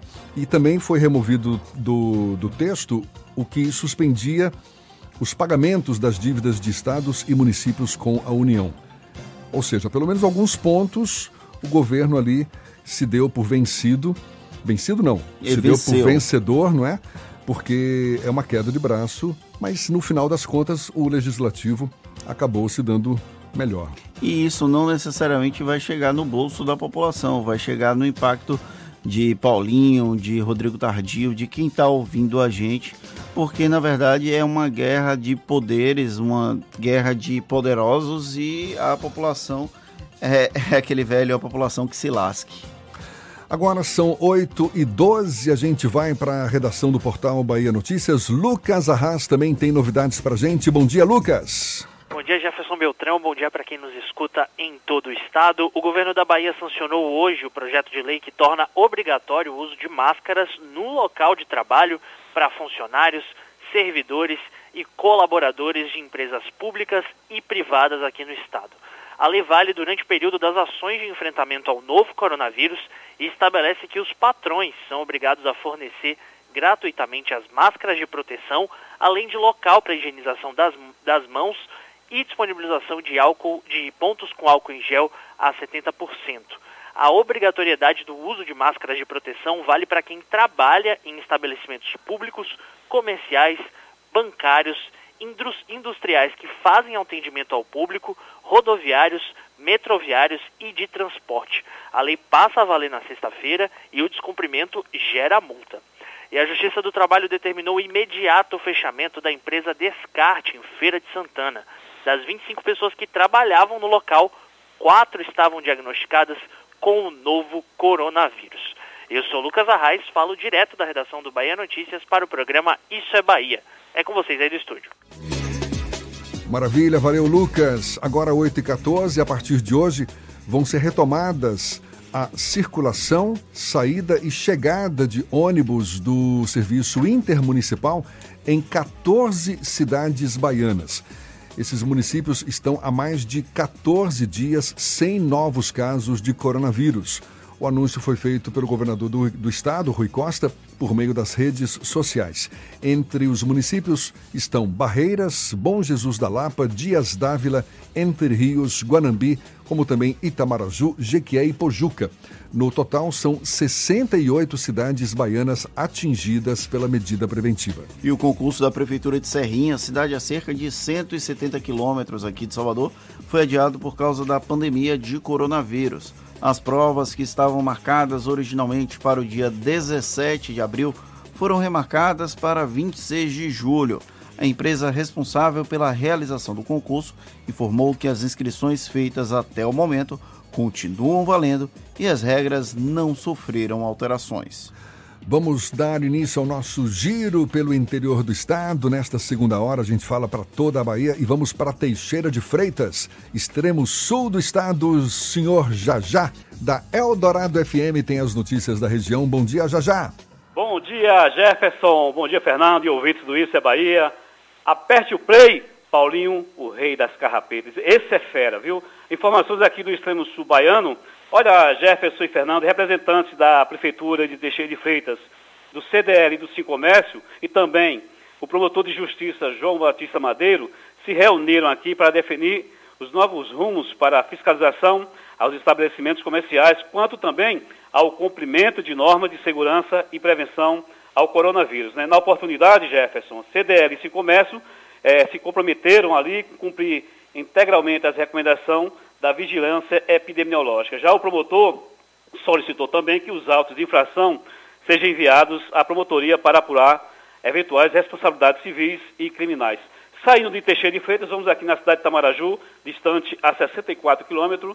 É, na tarde de ontem, Jefferson, a Major PM Kelly Ravani, né, comandante da 43ª Companhia Independente de Polícia Militar, seguindo ali a diretriz da Polícia Militar da Bahia, através do seu Departamento de Polícia Comunitária e Direitos Humanos, fez o lançamento oficial da campanha Você Pode Ajudar. Essa campanha é na cidade de Itamaraju e Jucuruçu, que é integrante né, da área de responsabilidade territorial da unidade. Essa ação, Jefferson, objetiva arrecadar alimentos não perecíveis, né, e também álcool em gel, que serão revertidos, né, respectivamente em prol das famílias carentes impactadas pelas medidas de prevenção ao Covid-19 e dos órgãos que atuam no serviço de emergência. Fechando as informações, uma boa notícia na nossa região é aqui na cidade de Medeiros Neto. A Prefeitura e Secretaria de Saúde da cidade de Medeiros Neto comemoraram ali a chegada de testes rápidos né, para a Covid-19. O teste rápido, é, cujo ali é o resultado fica pronto em até 15 minutos e servirá como importante aliado para a detecção da presença do vírus do Covid-19 dos pacientes que ali apresentam os sintomas, né, melhorando assim a eficácia, Jefferson, do tratamento e diminuindo a taxa de transmissão do vírus. Olha, eu sou o Jajá da Eldorado FM 98.9, a primeira dos nossos corações aqui em Teixeira de Freitas, Bahia. Vamos ao estúdio, Jefferson e Fernando. Maravilha, valeu Jajá, muito obrigado. Agora 8 e 18 e o Ministério Público Estadual denunciou o ex-presidente da Câmara Municipal de Ilhéus, Josevaldo Viana Machado, por corrupção passiva e a prática de peculato e fraude em contratações diretas feitas sem a devida licitação. Por esses dois últimos crimes e por corrupção ativa, o Ministério também denunciou os empresários Aedo Laranjeira de Santana, Alfredo Cabral de Assis e Cleomir Primo Santana. Segundo a acusação, o ex-presidente da Câmara Municipal de Ilhéus recebeu dos empresários pelo menos R$ 25.700 em propina por contratos superfaturados realizados entre os anos de 2013 e 2014 quando exerceu o cargo de presidente do Legislativo Municipal. E o Ministério Público da Bahia recomendou aos municípios de Eunápolis, Itagimirim e Itapebi, na costa do Descobrimento, o cancelamento imediato de quaisquer shows e eventos que possibilitem a aglomeração de pessoas para evitar a propagação do novo coronavírus. O documento assinado pelo promotor João Alves da Silva Neto recomenda ainda que as prefeituras orientem seus setores competentes para que se abstenham de expedir alvarás e autorizações para a realização de eventos particulares. Eunápolis e Itagimirim ainda não possuem nenhum caso confirmado do novo coronavírus, mas Itapebi já reúne quatro confirmações da doença. 8 e 19, a gente agora vai para Irecê. Sandro Moreno da Irecê, líder FM, quem fala conosco. Bom dia, Sandro. Bom dia, Jefferson. Bom dia, Fernando. Em Irecê, 22 graus. na região, muita chuva hein, nos últimos dias. Ô Jefferson e Fernando, a Prefeitura de Irecê autorizou o retorno de atividades em academias, igrejas e centro de fisioterapias e pilates a partir de hoje. Então, a partir de hoje, as igrejas, de modo geral, podem voltar às suas programações, porém, algumas exigências. O número de pessoas dentro do templo não pode ultrapassar o limite de 30 pessoas, a depender do tamanho da igreja. O, a prefeitura também recomendou a instalação de lavatórios nas entradas das igrejas, disponibilizando água e sabão e também álcool gel 70. Bancos e outros objetos devem ser constantemente higienizados e os fiéis, se possível, usarem máscaras. Não será possível uso de som mecânico. Idosos acima de 60 anos não devem ir a nenhuma igreja. A recomendação aí da prefeitura. A partir de hoje também as academias voltam a funcionar, mas também com algumas exigências. Máximo de 10 alunos por aula, sem som mecânico, intervalo de 10 minutos entre uma turma e outra para a higienização dos equipamentos. Todos os alunos devem usar máscara segundo as recomendações da prefeitura. Ar-condicionado não deve ser ligado. Também retornam às suas atividades a partir de hoje respeitando o limite máximo de cinco pessoas por ambiente, os centros de fisioterapia e pilates. E todos devem usar máscaras, ar-condicionado não deve ser ligado. A abertura de bares, clubes recreativos e realização de qualquer tipo de evento festivo continuam proibidos. O comércio segue funcionando no sistema de revezamento. Pela manhã, funcionam os segmentos de calçados e confecções e à tarde, os demais setores as lojas de materiais de construção e outras empresas ligadas à indústria estão funcionando normalmente nos dois turnos. Sandro Moreno, do Grupo J. Sidney de Comunicação, para o programa Isso é Bahia. Agora 8h22, já imaginou a Santa Dulce dos Pobres na passarela do samba no Carnaval do Rio de Janeiro, Fernando? Nunca imaginei, parece que vai ter, né? Primeira santa brasileira Irmã Dulce vai ser enredo da Escola de Samba Unidos da Ponte no Carnaval do Rio de 2021.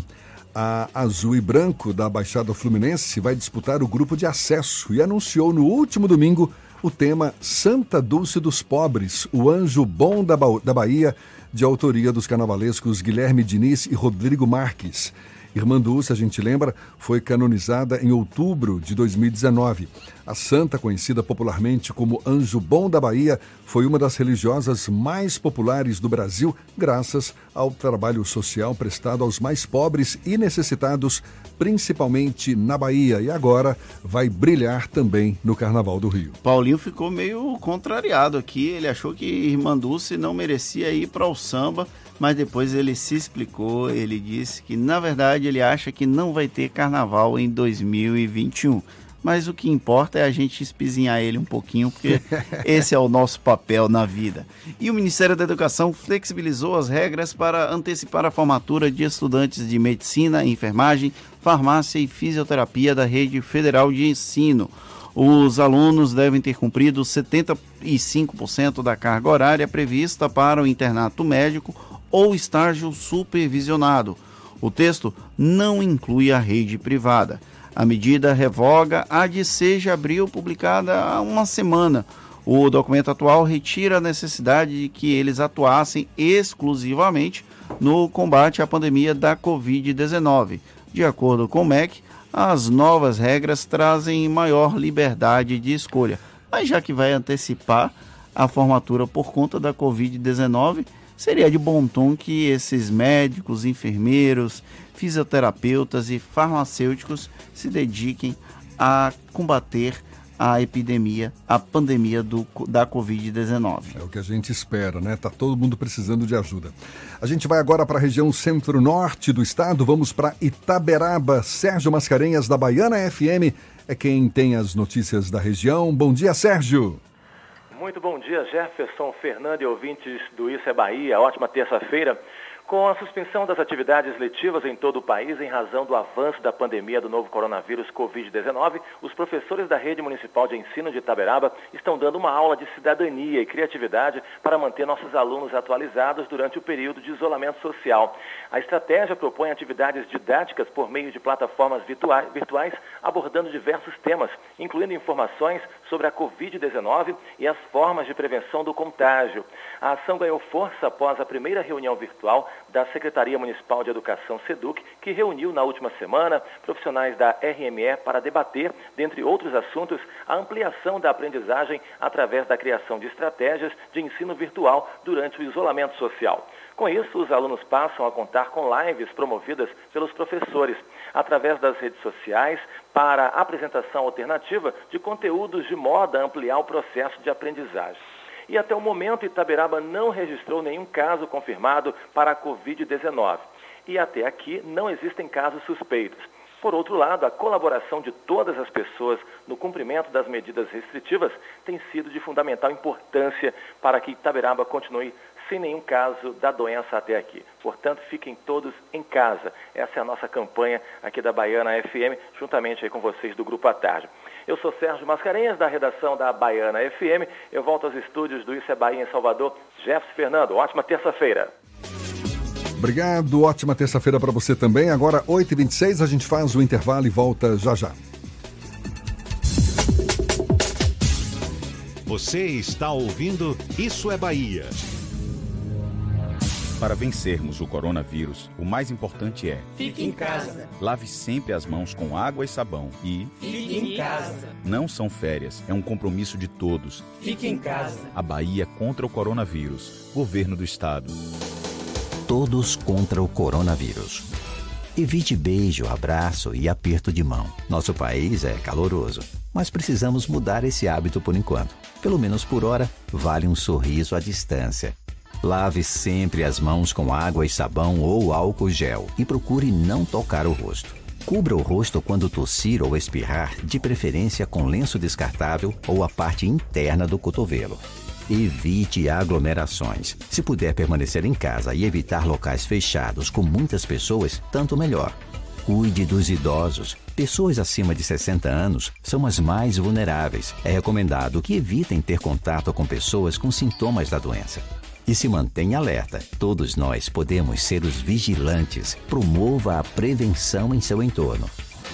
A Tarde FM e você, juntos, vamos vencer esse coronavírus. Oferecimento Apivida. Faz bem para você. Aprender Editora. Educação e saúde juntas no combate à Covid-19. Hospital Mater Dei. Rede Mater Dei de Saúde. Para você ficar bem. Breve em Salvador e Hospital Santo Amaro. Há 33 anos a sua saúde é o nosso compromisso. Para vencermos o coronavírus, o mais importante é: Fique em casa. Lave sempre as mãos com água e sabão e Fique em casa. Não são férias, é um compromisso de todos. Fique em casa. A Bahia contra o coronavírus. Governo do Estado. A tarde FM.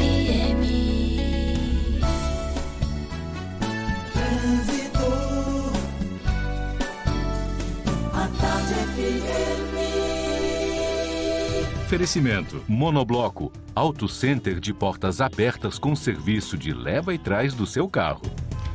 Letícia Rocha, acompanhando o fluxo de veículos na Grande Salvador, tem novidades pra gente. É você, Letícia. Oi Jefferson, estou de volta e olha só, entre a rótula do abacaxi e o comércio você tem duas opções fluindo muito bem, a Heitor Dias e a Bonocô. As duas vias estão com boas condições de tráfego. Lembrando que o sistema Ferrybolt está funcionando em horário especial e para você que precisa fazer a travessia para a ilha, a próxima embarcação sairá ao meio-dia. Fique em casa e faça os cursos online gratuitos da ANS. Acesse ans.edu.br e inscreva-se. ANS, a sua escola de negócios e seguros. É contigo, Jefferson. Obrigado, Letícia. A Tarde FM de carona com quem ouve e gosta. Voltamos a apresentar Isso é Bahia. Um papo claro e objetivo sobre os acontecimentos mais importantes do dia. A Câmara dos Deputados aprovou na semana passada o projeto que determina a União o repasse de 2 bilhões de reais a santas casas e hospitais filantrópicos para ações de combate ao coronavírus. O texto já tinha sido aprovado pelo Senado e agora segue para sanção presidencial. Pelo projeto, os recursos devem ser repassados em até 15 dias após a lei entrar em vigor. A gente fala mais sobre o assunto conversando agora com o deputado federal pelo PSD da Bahia, Antônio Brito. Bom dia, deputado. Bom dia, meu caro Jefferson. Bom dia, Fernando Duarte. Bom dia a todos os ouvintes da Tarde FM. Ah, queria saudar aqui a cidade de Salvador, GTE, Paulo Afonso, Luiz Eduardo, Itororó, Teixeira de Freitas, Irecê, Itaberaba, Nápoles, Rui Barbosa, Jacobina, Itabuna, especialmente cidade também lá de Jiqué, que pessoal está tudo vindo pelo 93 FM, Salvador. Maravilha, maravilha. Deputado, uma vez sancionado esse projeto de lei pelo presidente Jair Bolsonaro, o senhor tem ideia de quanto desses 2 bilhões de reais serão repassados para a Bahia? Olha, nós estamos dividindo da seguinte forma. Em dezembro do ano passado, eu tive em viagem à Indonésia com o ministro Mandetta ah, para tratar os assuntos da tuberculose, que é outro assunto importante que nós temos uma doença infecciosa no mundo. Eu presido a frente parlamentar e ele preside a Organização Mundial na luta contra a tuberculose. Eu fiz a solicitação para ele para que ele repassasse algum recurso para tantas casas naquele período, nós tínhamos Covid-19 no Brasil. Aí ele fez cerca de 200 bilhões de reais para o final do ano de 2019. A ideia desses 2 bilhões do senador José Serra, ah, que do projeto de lei 1006 do senador José Serra, aprovado agora pela Câmara de Deputados e pelo Senado Federal, guardando sanção do presidente, é que siga a mesma linha que foi feito com os 200 milhões. Haja um repasse pela média complexidade dos hospitais, hoje na Bahia cerca de 86 hospitais receberiam, e dessa divisão, a produção da média complexidade, ela chegaria a todos os hospitais que estão tendo hoje um grande aumento de insumos. Então, o pedido da Confederação Nacional das Santas Casas, da Federação das Santas Casas do Estado da Bahia, que é dirigida por Dora, da União São Francisco, de Campo Formoso, é que siga o mesmo critério. É que no texto do senador José Serra, as cidades que têm presídios, elas terão um incremento a mais. Portanto, ainda a gente não tem, ah, na mesma, mesmo que se siga a mesma proporção da divisão ah, dos 200 milhões de valor extra repassado em dezembro, a gente ainda não sabe qual seria o percentual para cada local, dado a essa possibilidade também de envolver alta complexidade ou UTIs. Então, esse critério, o Ministério da Saúde deverá estar fechando, para fechar as portarias para que a gente saiba o valor que será distribuído para cada unidade de federação, principalmente o estado da Bahia, que é o nosso estado prioritário. Agora, de acordo com o projeto, esse dinheiro, a ideia é que seja aplicado em quais ações das Santas Casas e hospitais filantrópicos? Ô, Gerson e Fernando, todas as ações de combate à Covid. Nós estamos vendo a situação a do mundo, né, nessa situação que nós temos adaptado. Esse ano, dia 5 de fevereiro, para você ter uma ideia, nós tivemos, eu presido ainda a Comissão de Seguridade Social e Família, que trata, é a Comissão de Saúde da Câmara, Assistência Social e Previdência. E nós tivemos um amplo debate com o ministro da Saúde, com os deputados federais, com a Frente Parlamentar da Saúde, Frente Parlamentar das Santas Casas, do impacto que poderia ser os casos de Covid no Brasil. Nós tivemos o primeiro caso registrado oficialmente pelo Ministério em março, e naquele período todos nós estávamos nos preparando já, é, dado ao fechamento da cidade de Wuhan, na China, dia 23 de janeiro. Então, nós sabíamos que o impacto poderia chegar ao Brasil. Então, todos nós começamos a verificar que tipo de ações poderíamos fazer, seja preservação de leitos de UTI, a verificação de leitos que pudessem colocar nas santas casas, até mesmo o cuidado que nós teríamos a, no caso do isolamento e do distanciamento social, a, a quarentena. A, naquele período, nós estamos tratando, inclusive, da repatriação de 37 brasileiros, 34 a 37 brasileiros, que estavam na cidade de Wuhan para ao Brasil, né, para a China, então nós tratamos do, do, do, projeto de lei. Então, tudo isso foi tratado com uma estratégia pelo Ministério da Saúde, com o Congresso Nacional, para que nesse momento estados, municípios e as Santas Casas estivessem preparados. Agora, a gente não imaginava o impacto, ah, principalmente na área de insumos do crescimento. Eu estava apurando, para você ter uma ideia, uma máscara cirúrgica que a gente tem, saiu de 10 centavos para 5,20 e está tá subindo. Estou falando de 10 centavos a compra de uma máscara cirúrgica. A gente perdeu o contato com o deputado Antônio Brito, mas a gente vai tentar retomar esse contato em si, da, da, daqui a pouquinho. Ele que conversa conosco sobre essa verba aprovada pela Câmara dos Deputados de 2 bilhões de reais às santas casas e hospitais filantrópicos para ações de combate ao coronavírus. Esse texto já tinha sido aprovado pelo Senado, segue agora para sanção do presidente Jair Bolsonaro. Quem sabe é um dinheiro a mais para o combate a essa pandemia. É um alívio para as santas casas que dependem de muitos recursos do setor público para manter a sobrevivência, ainda mais em um momento de crise. Enquanto ele não volta, vamos seguir aqui com notícias. A Receita Federal informou que atendeu mais de 90 mil pedidos de regularização do CPF durante o feriado da Semana Santa. A regularidade cadastral do documento é um dos requisitos para a concessão do auxílio emergencial de 600 reais por parte do governo. O pedido de regularização do CPF por alguma questão cadastral pode ser realizado pela internet ou por e-mail. E agora já retomamos o contrato, não é isso, Jefferson? Isso, com o deputado federal pelo PSD da Bahia, Antônio Brito. Mais uma vez a gente retoma a conversa. Deputado, o senhor falava da disponibilidade desses recursos atenderem à demanda hoje no estado da Bahia. O senhor acha que vai ser suficiente? Eu acho que nesse primeiro momento, para um socorro imediato, sim. Mas nós estamos em, em, em, atividade remota com o Congresso Nacional a cada momento e qualquer medida que seja feita está sendo feita com a rapidez de nós parlamentares que estamos eh, fazendo atividades, agora mesmo tem sessões 10 horas, já para avaliar a medida provisória é, 935, e nós vamos, portanto, entrar sempre em, em, atuação. Então, essas medidas emergenciais estão sendo tomadas com rapidez, tanto o Congresso, quanto, tanto a Câmara quanto o Senado estão em atividade imediata, assim como com o auxílio, assim como com o recurso para tantas casas, a questão do Estado e do município, e nós esperamos que nesse período em que haja quarentena e a necessário isolamento social e distanciamento, impacto na economia seja o mínimo possível e que a gente possa passar, claro, salvando vidas, que é a prioridade, a, o menor nível de impacto econômico possível para o nosso país. Deputado, antes da ligação cair, o senhor falava sobre o alto custo dos insumos a partir da crise da pandemia do novo coronavírus. Uma dificuldade muito grande do setor das filantrópicas é exatamente o subfinanciamento, já que existe uma demanda muito maior do que a oferta de recursos para, as atua para a atuação das santas casas e de hospitais filantrópicos em geral.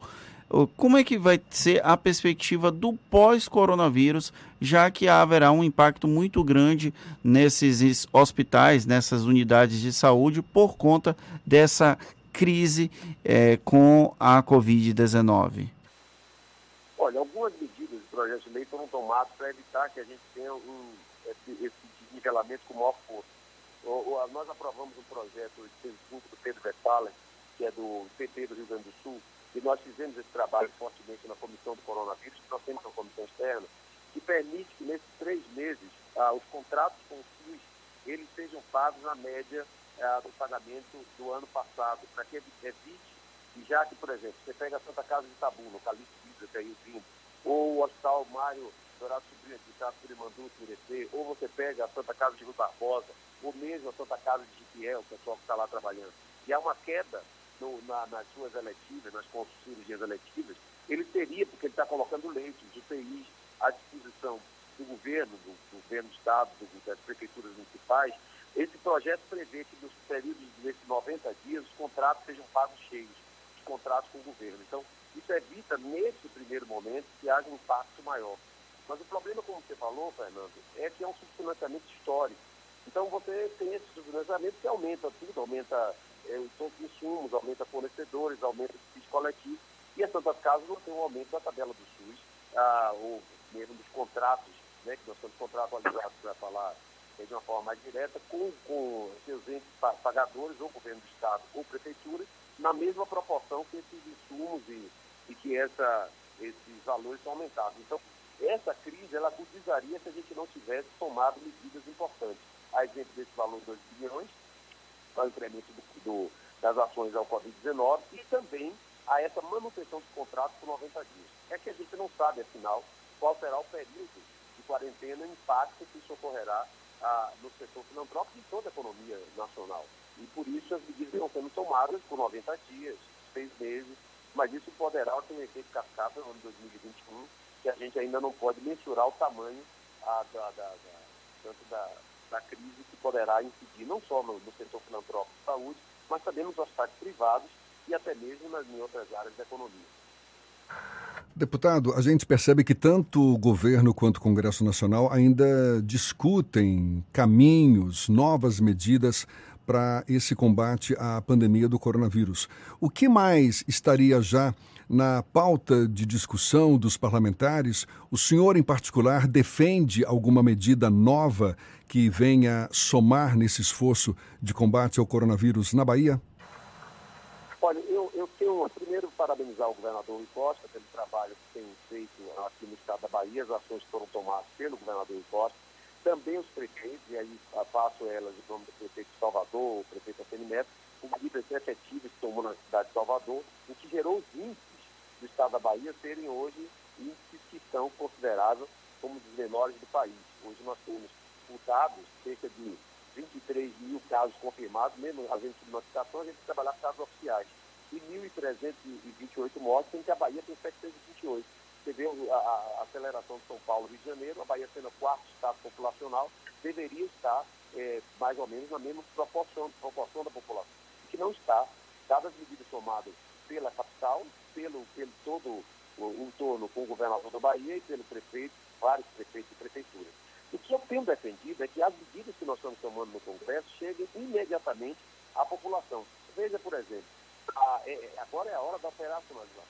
Você tem o primeiro impacto que é salvar vidas. Isso foi fechado, foi, foi tomado. Você fechou o shopping, você fechou o comércio, ah, mas há um impacto nos ambulantes. Muitos que estão me ouvindo cidades que tiveram casos estão com dificuldade, ambulantes, feirantes, mototaxistas, pessoas que tinham ações, pessoas que, por exemplo, que abastecimento de Chiquié, que é, voltou a reabrir agora, mas passou por um período de crise. Várias cidades entraram. Então, esse primeiro momento, muita gente questionou. Mas durante o período, o Congresso reagiu com medida da quarentena, que era de botar 600 reais no caixa imediato pelo CadÚnico, Cadastro Único, pelo Bolsa Família, pelo, pelo cadastro autônomo feito direto pelos aplicativos com a Caixa Econômica Federal, para que essa população que está nas ruas, a, a cada momento buscando seu sustento, pudesse fazer as medidas de isolamento e distanciamento social, sabendo que o dinheiro ia chegar no caixa dele para poder fazer a sua sobrevivência. E nós temos o terceiro aspecto agora, que são as medidas econômicas que vão ter que ser feitas pelo governo federal, também estados e municípios, para o pós-pandemia, para o pós-pandemia, que é revitalização de toda a carga tributária, como é que nós vamos fazer, até com impostos municipais, IPTU, a, o ISS, impostos de circulação, como nós estamos começando a fazer. Também medidas de, de preservação de empregos, porque a gente precisa preservar os empregos da população, né, das empresas, mas olhando o comércio, olhando a população. Então, essas três fases, a primeira, a preservação da vida, a quarentena sendo tratada com medidas sociais de proteção social, que vem pela, pela rede de proteção social, que é a assistência social, por meio do Bolsa Família, do CAD Único, do Cadastro dos Trabalhadores Autônomos.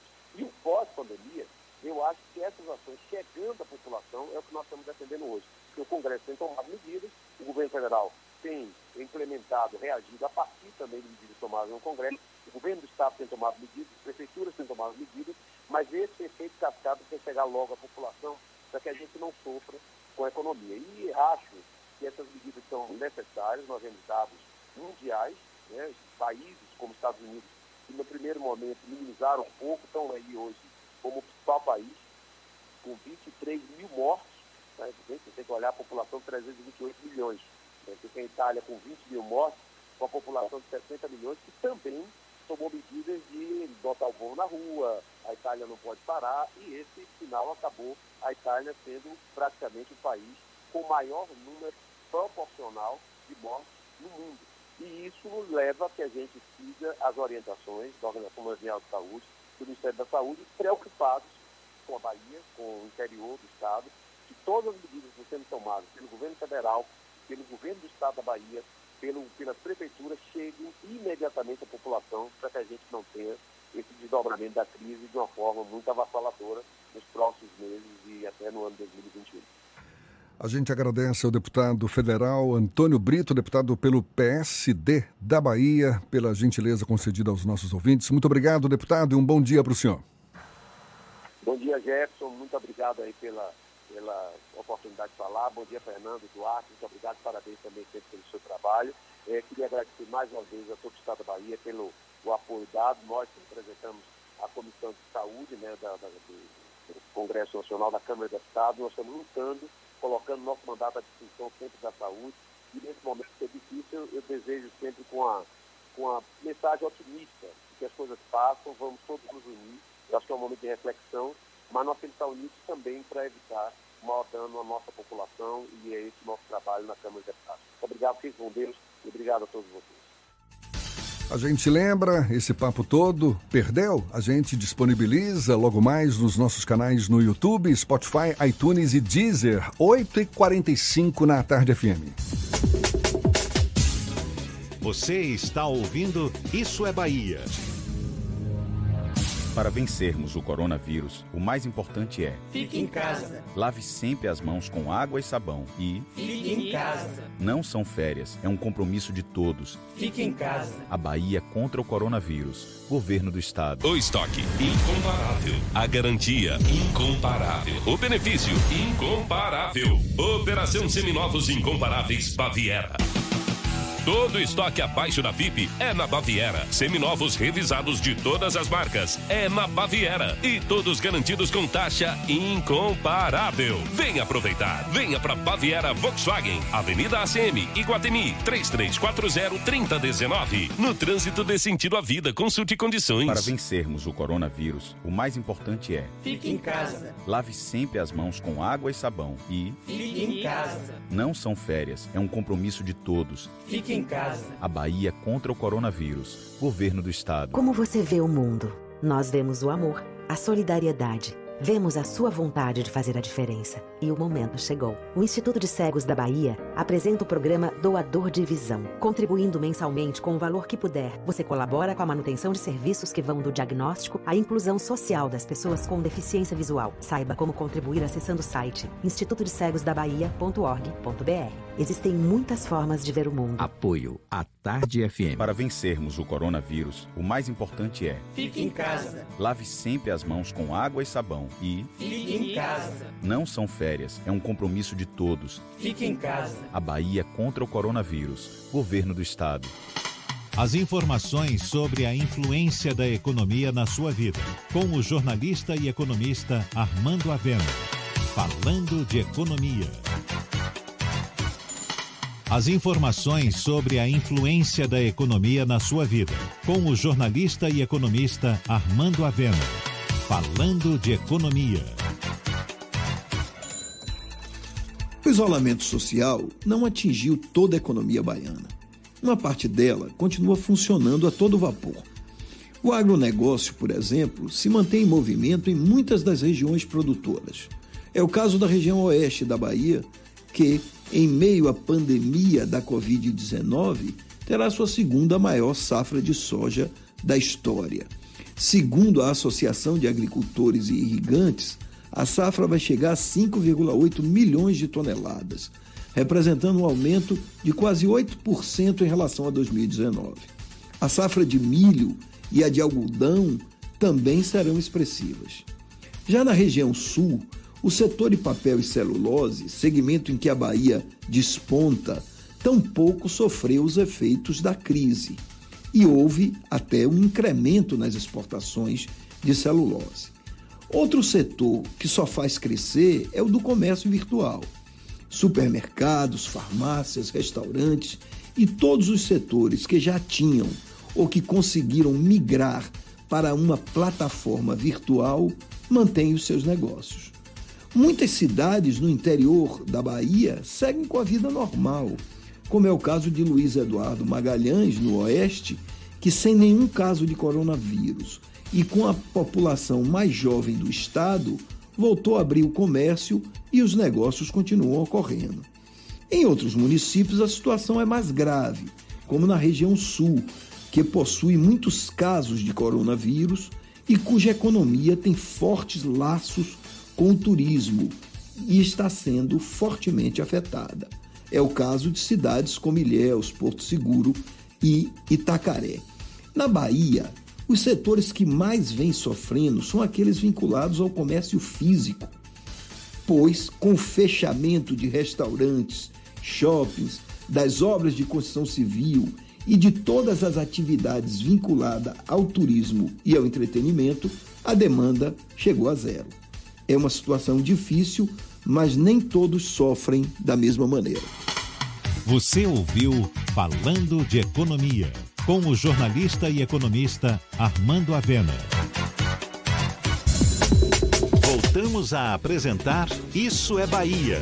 Um papo claro e objetivo sobre os acontecimentos mais importantes do dia. A gente vai agora até a redação do Portal à Tarde. Thaís Seixas tem novidades pra gente. Thaís. Oi, Jefferson e Fernando, bom dia. Bom dia aos nossos ouvintes de todo o estado. A Organização Mundial da Saúde, OMS, divulga critérios que devem ser analisados pelos governantes antes da suspensão total do isolamento. Entre os pontos essenciais estão a capacidade do sistema de saúde e o controle da transmissão dos casos importados e comunitários.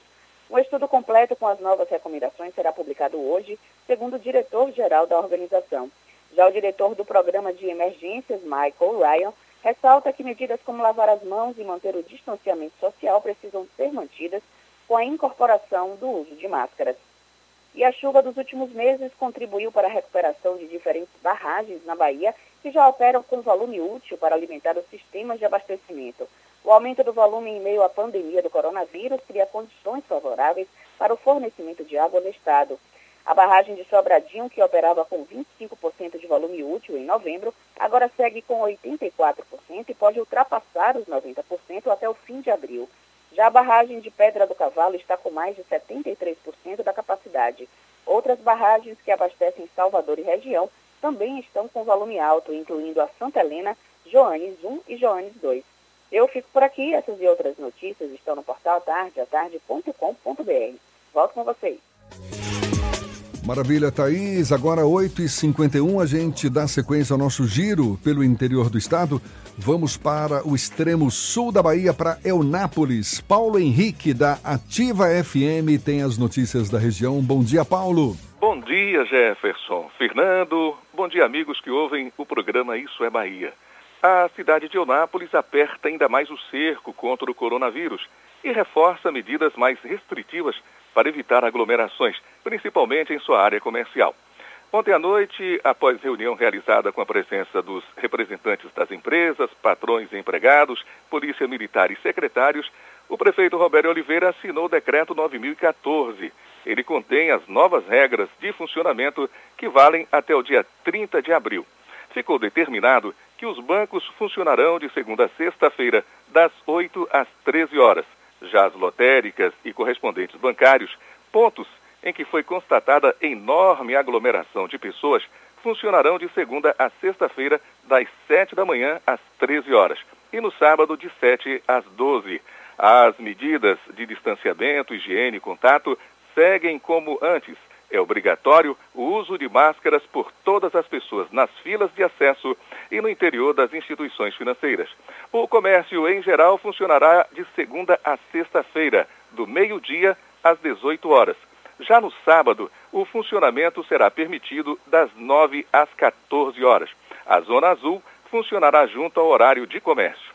Os limites de funcionamento, distanciamento e higiene permanecem os mesmos será permitido apenas o acesso de 50% da capacidade de trânsito livre dos estabelecimentos, preservando o distanciamento de um metro e meio nas filas de acesso e a disponibilização de álcool 70% a todos os clientes, além da obrigatoriedade do uso de máscaras a todos os funcionários do comércio. Aos restaurantes será permitido o funcionamento das 11 às 14 horas de segunda a sábado, com apenas 30% da capacidade de pessoas sentadas, respeitando uma distância de 2 metros entre as mesas. Mas fica proibido o funcionamento do modelo self-service e a venda de bebidas alcoólicas. Já os veículos que vendem alimentos poderão funcionar em sistema de retirada.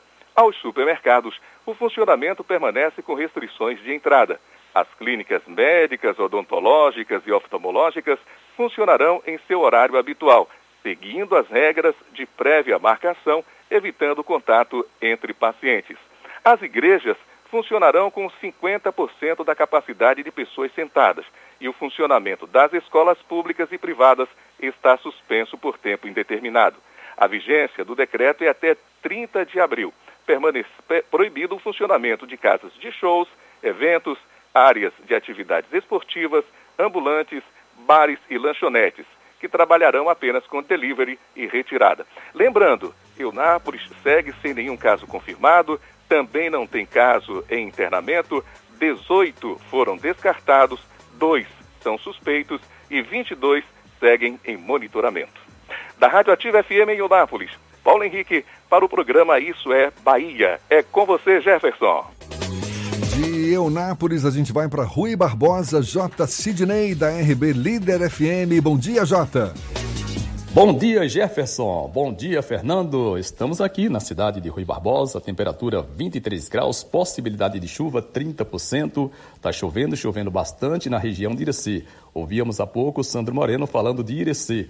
Muita chuva por lá, graças a Deus. E o coronavírus, preocupação, acabou, né? O interior já não está mais com aquele clima de preocupação, de isolamento.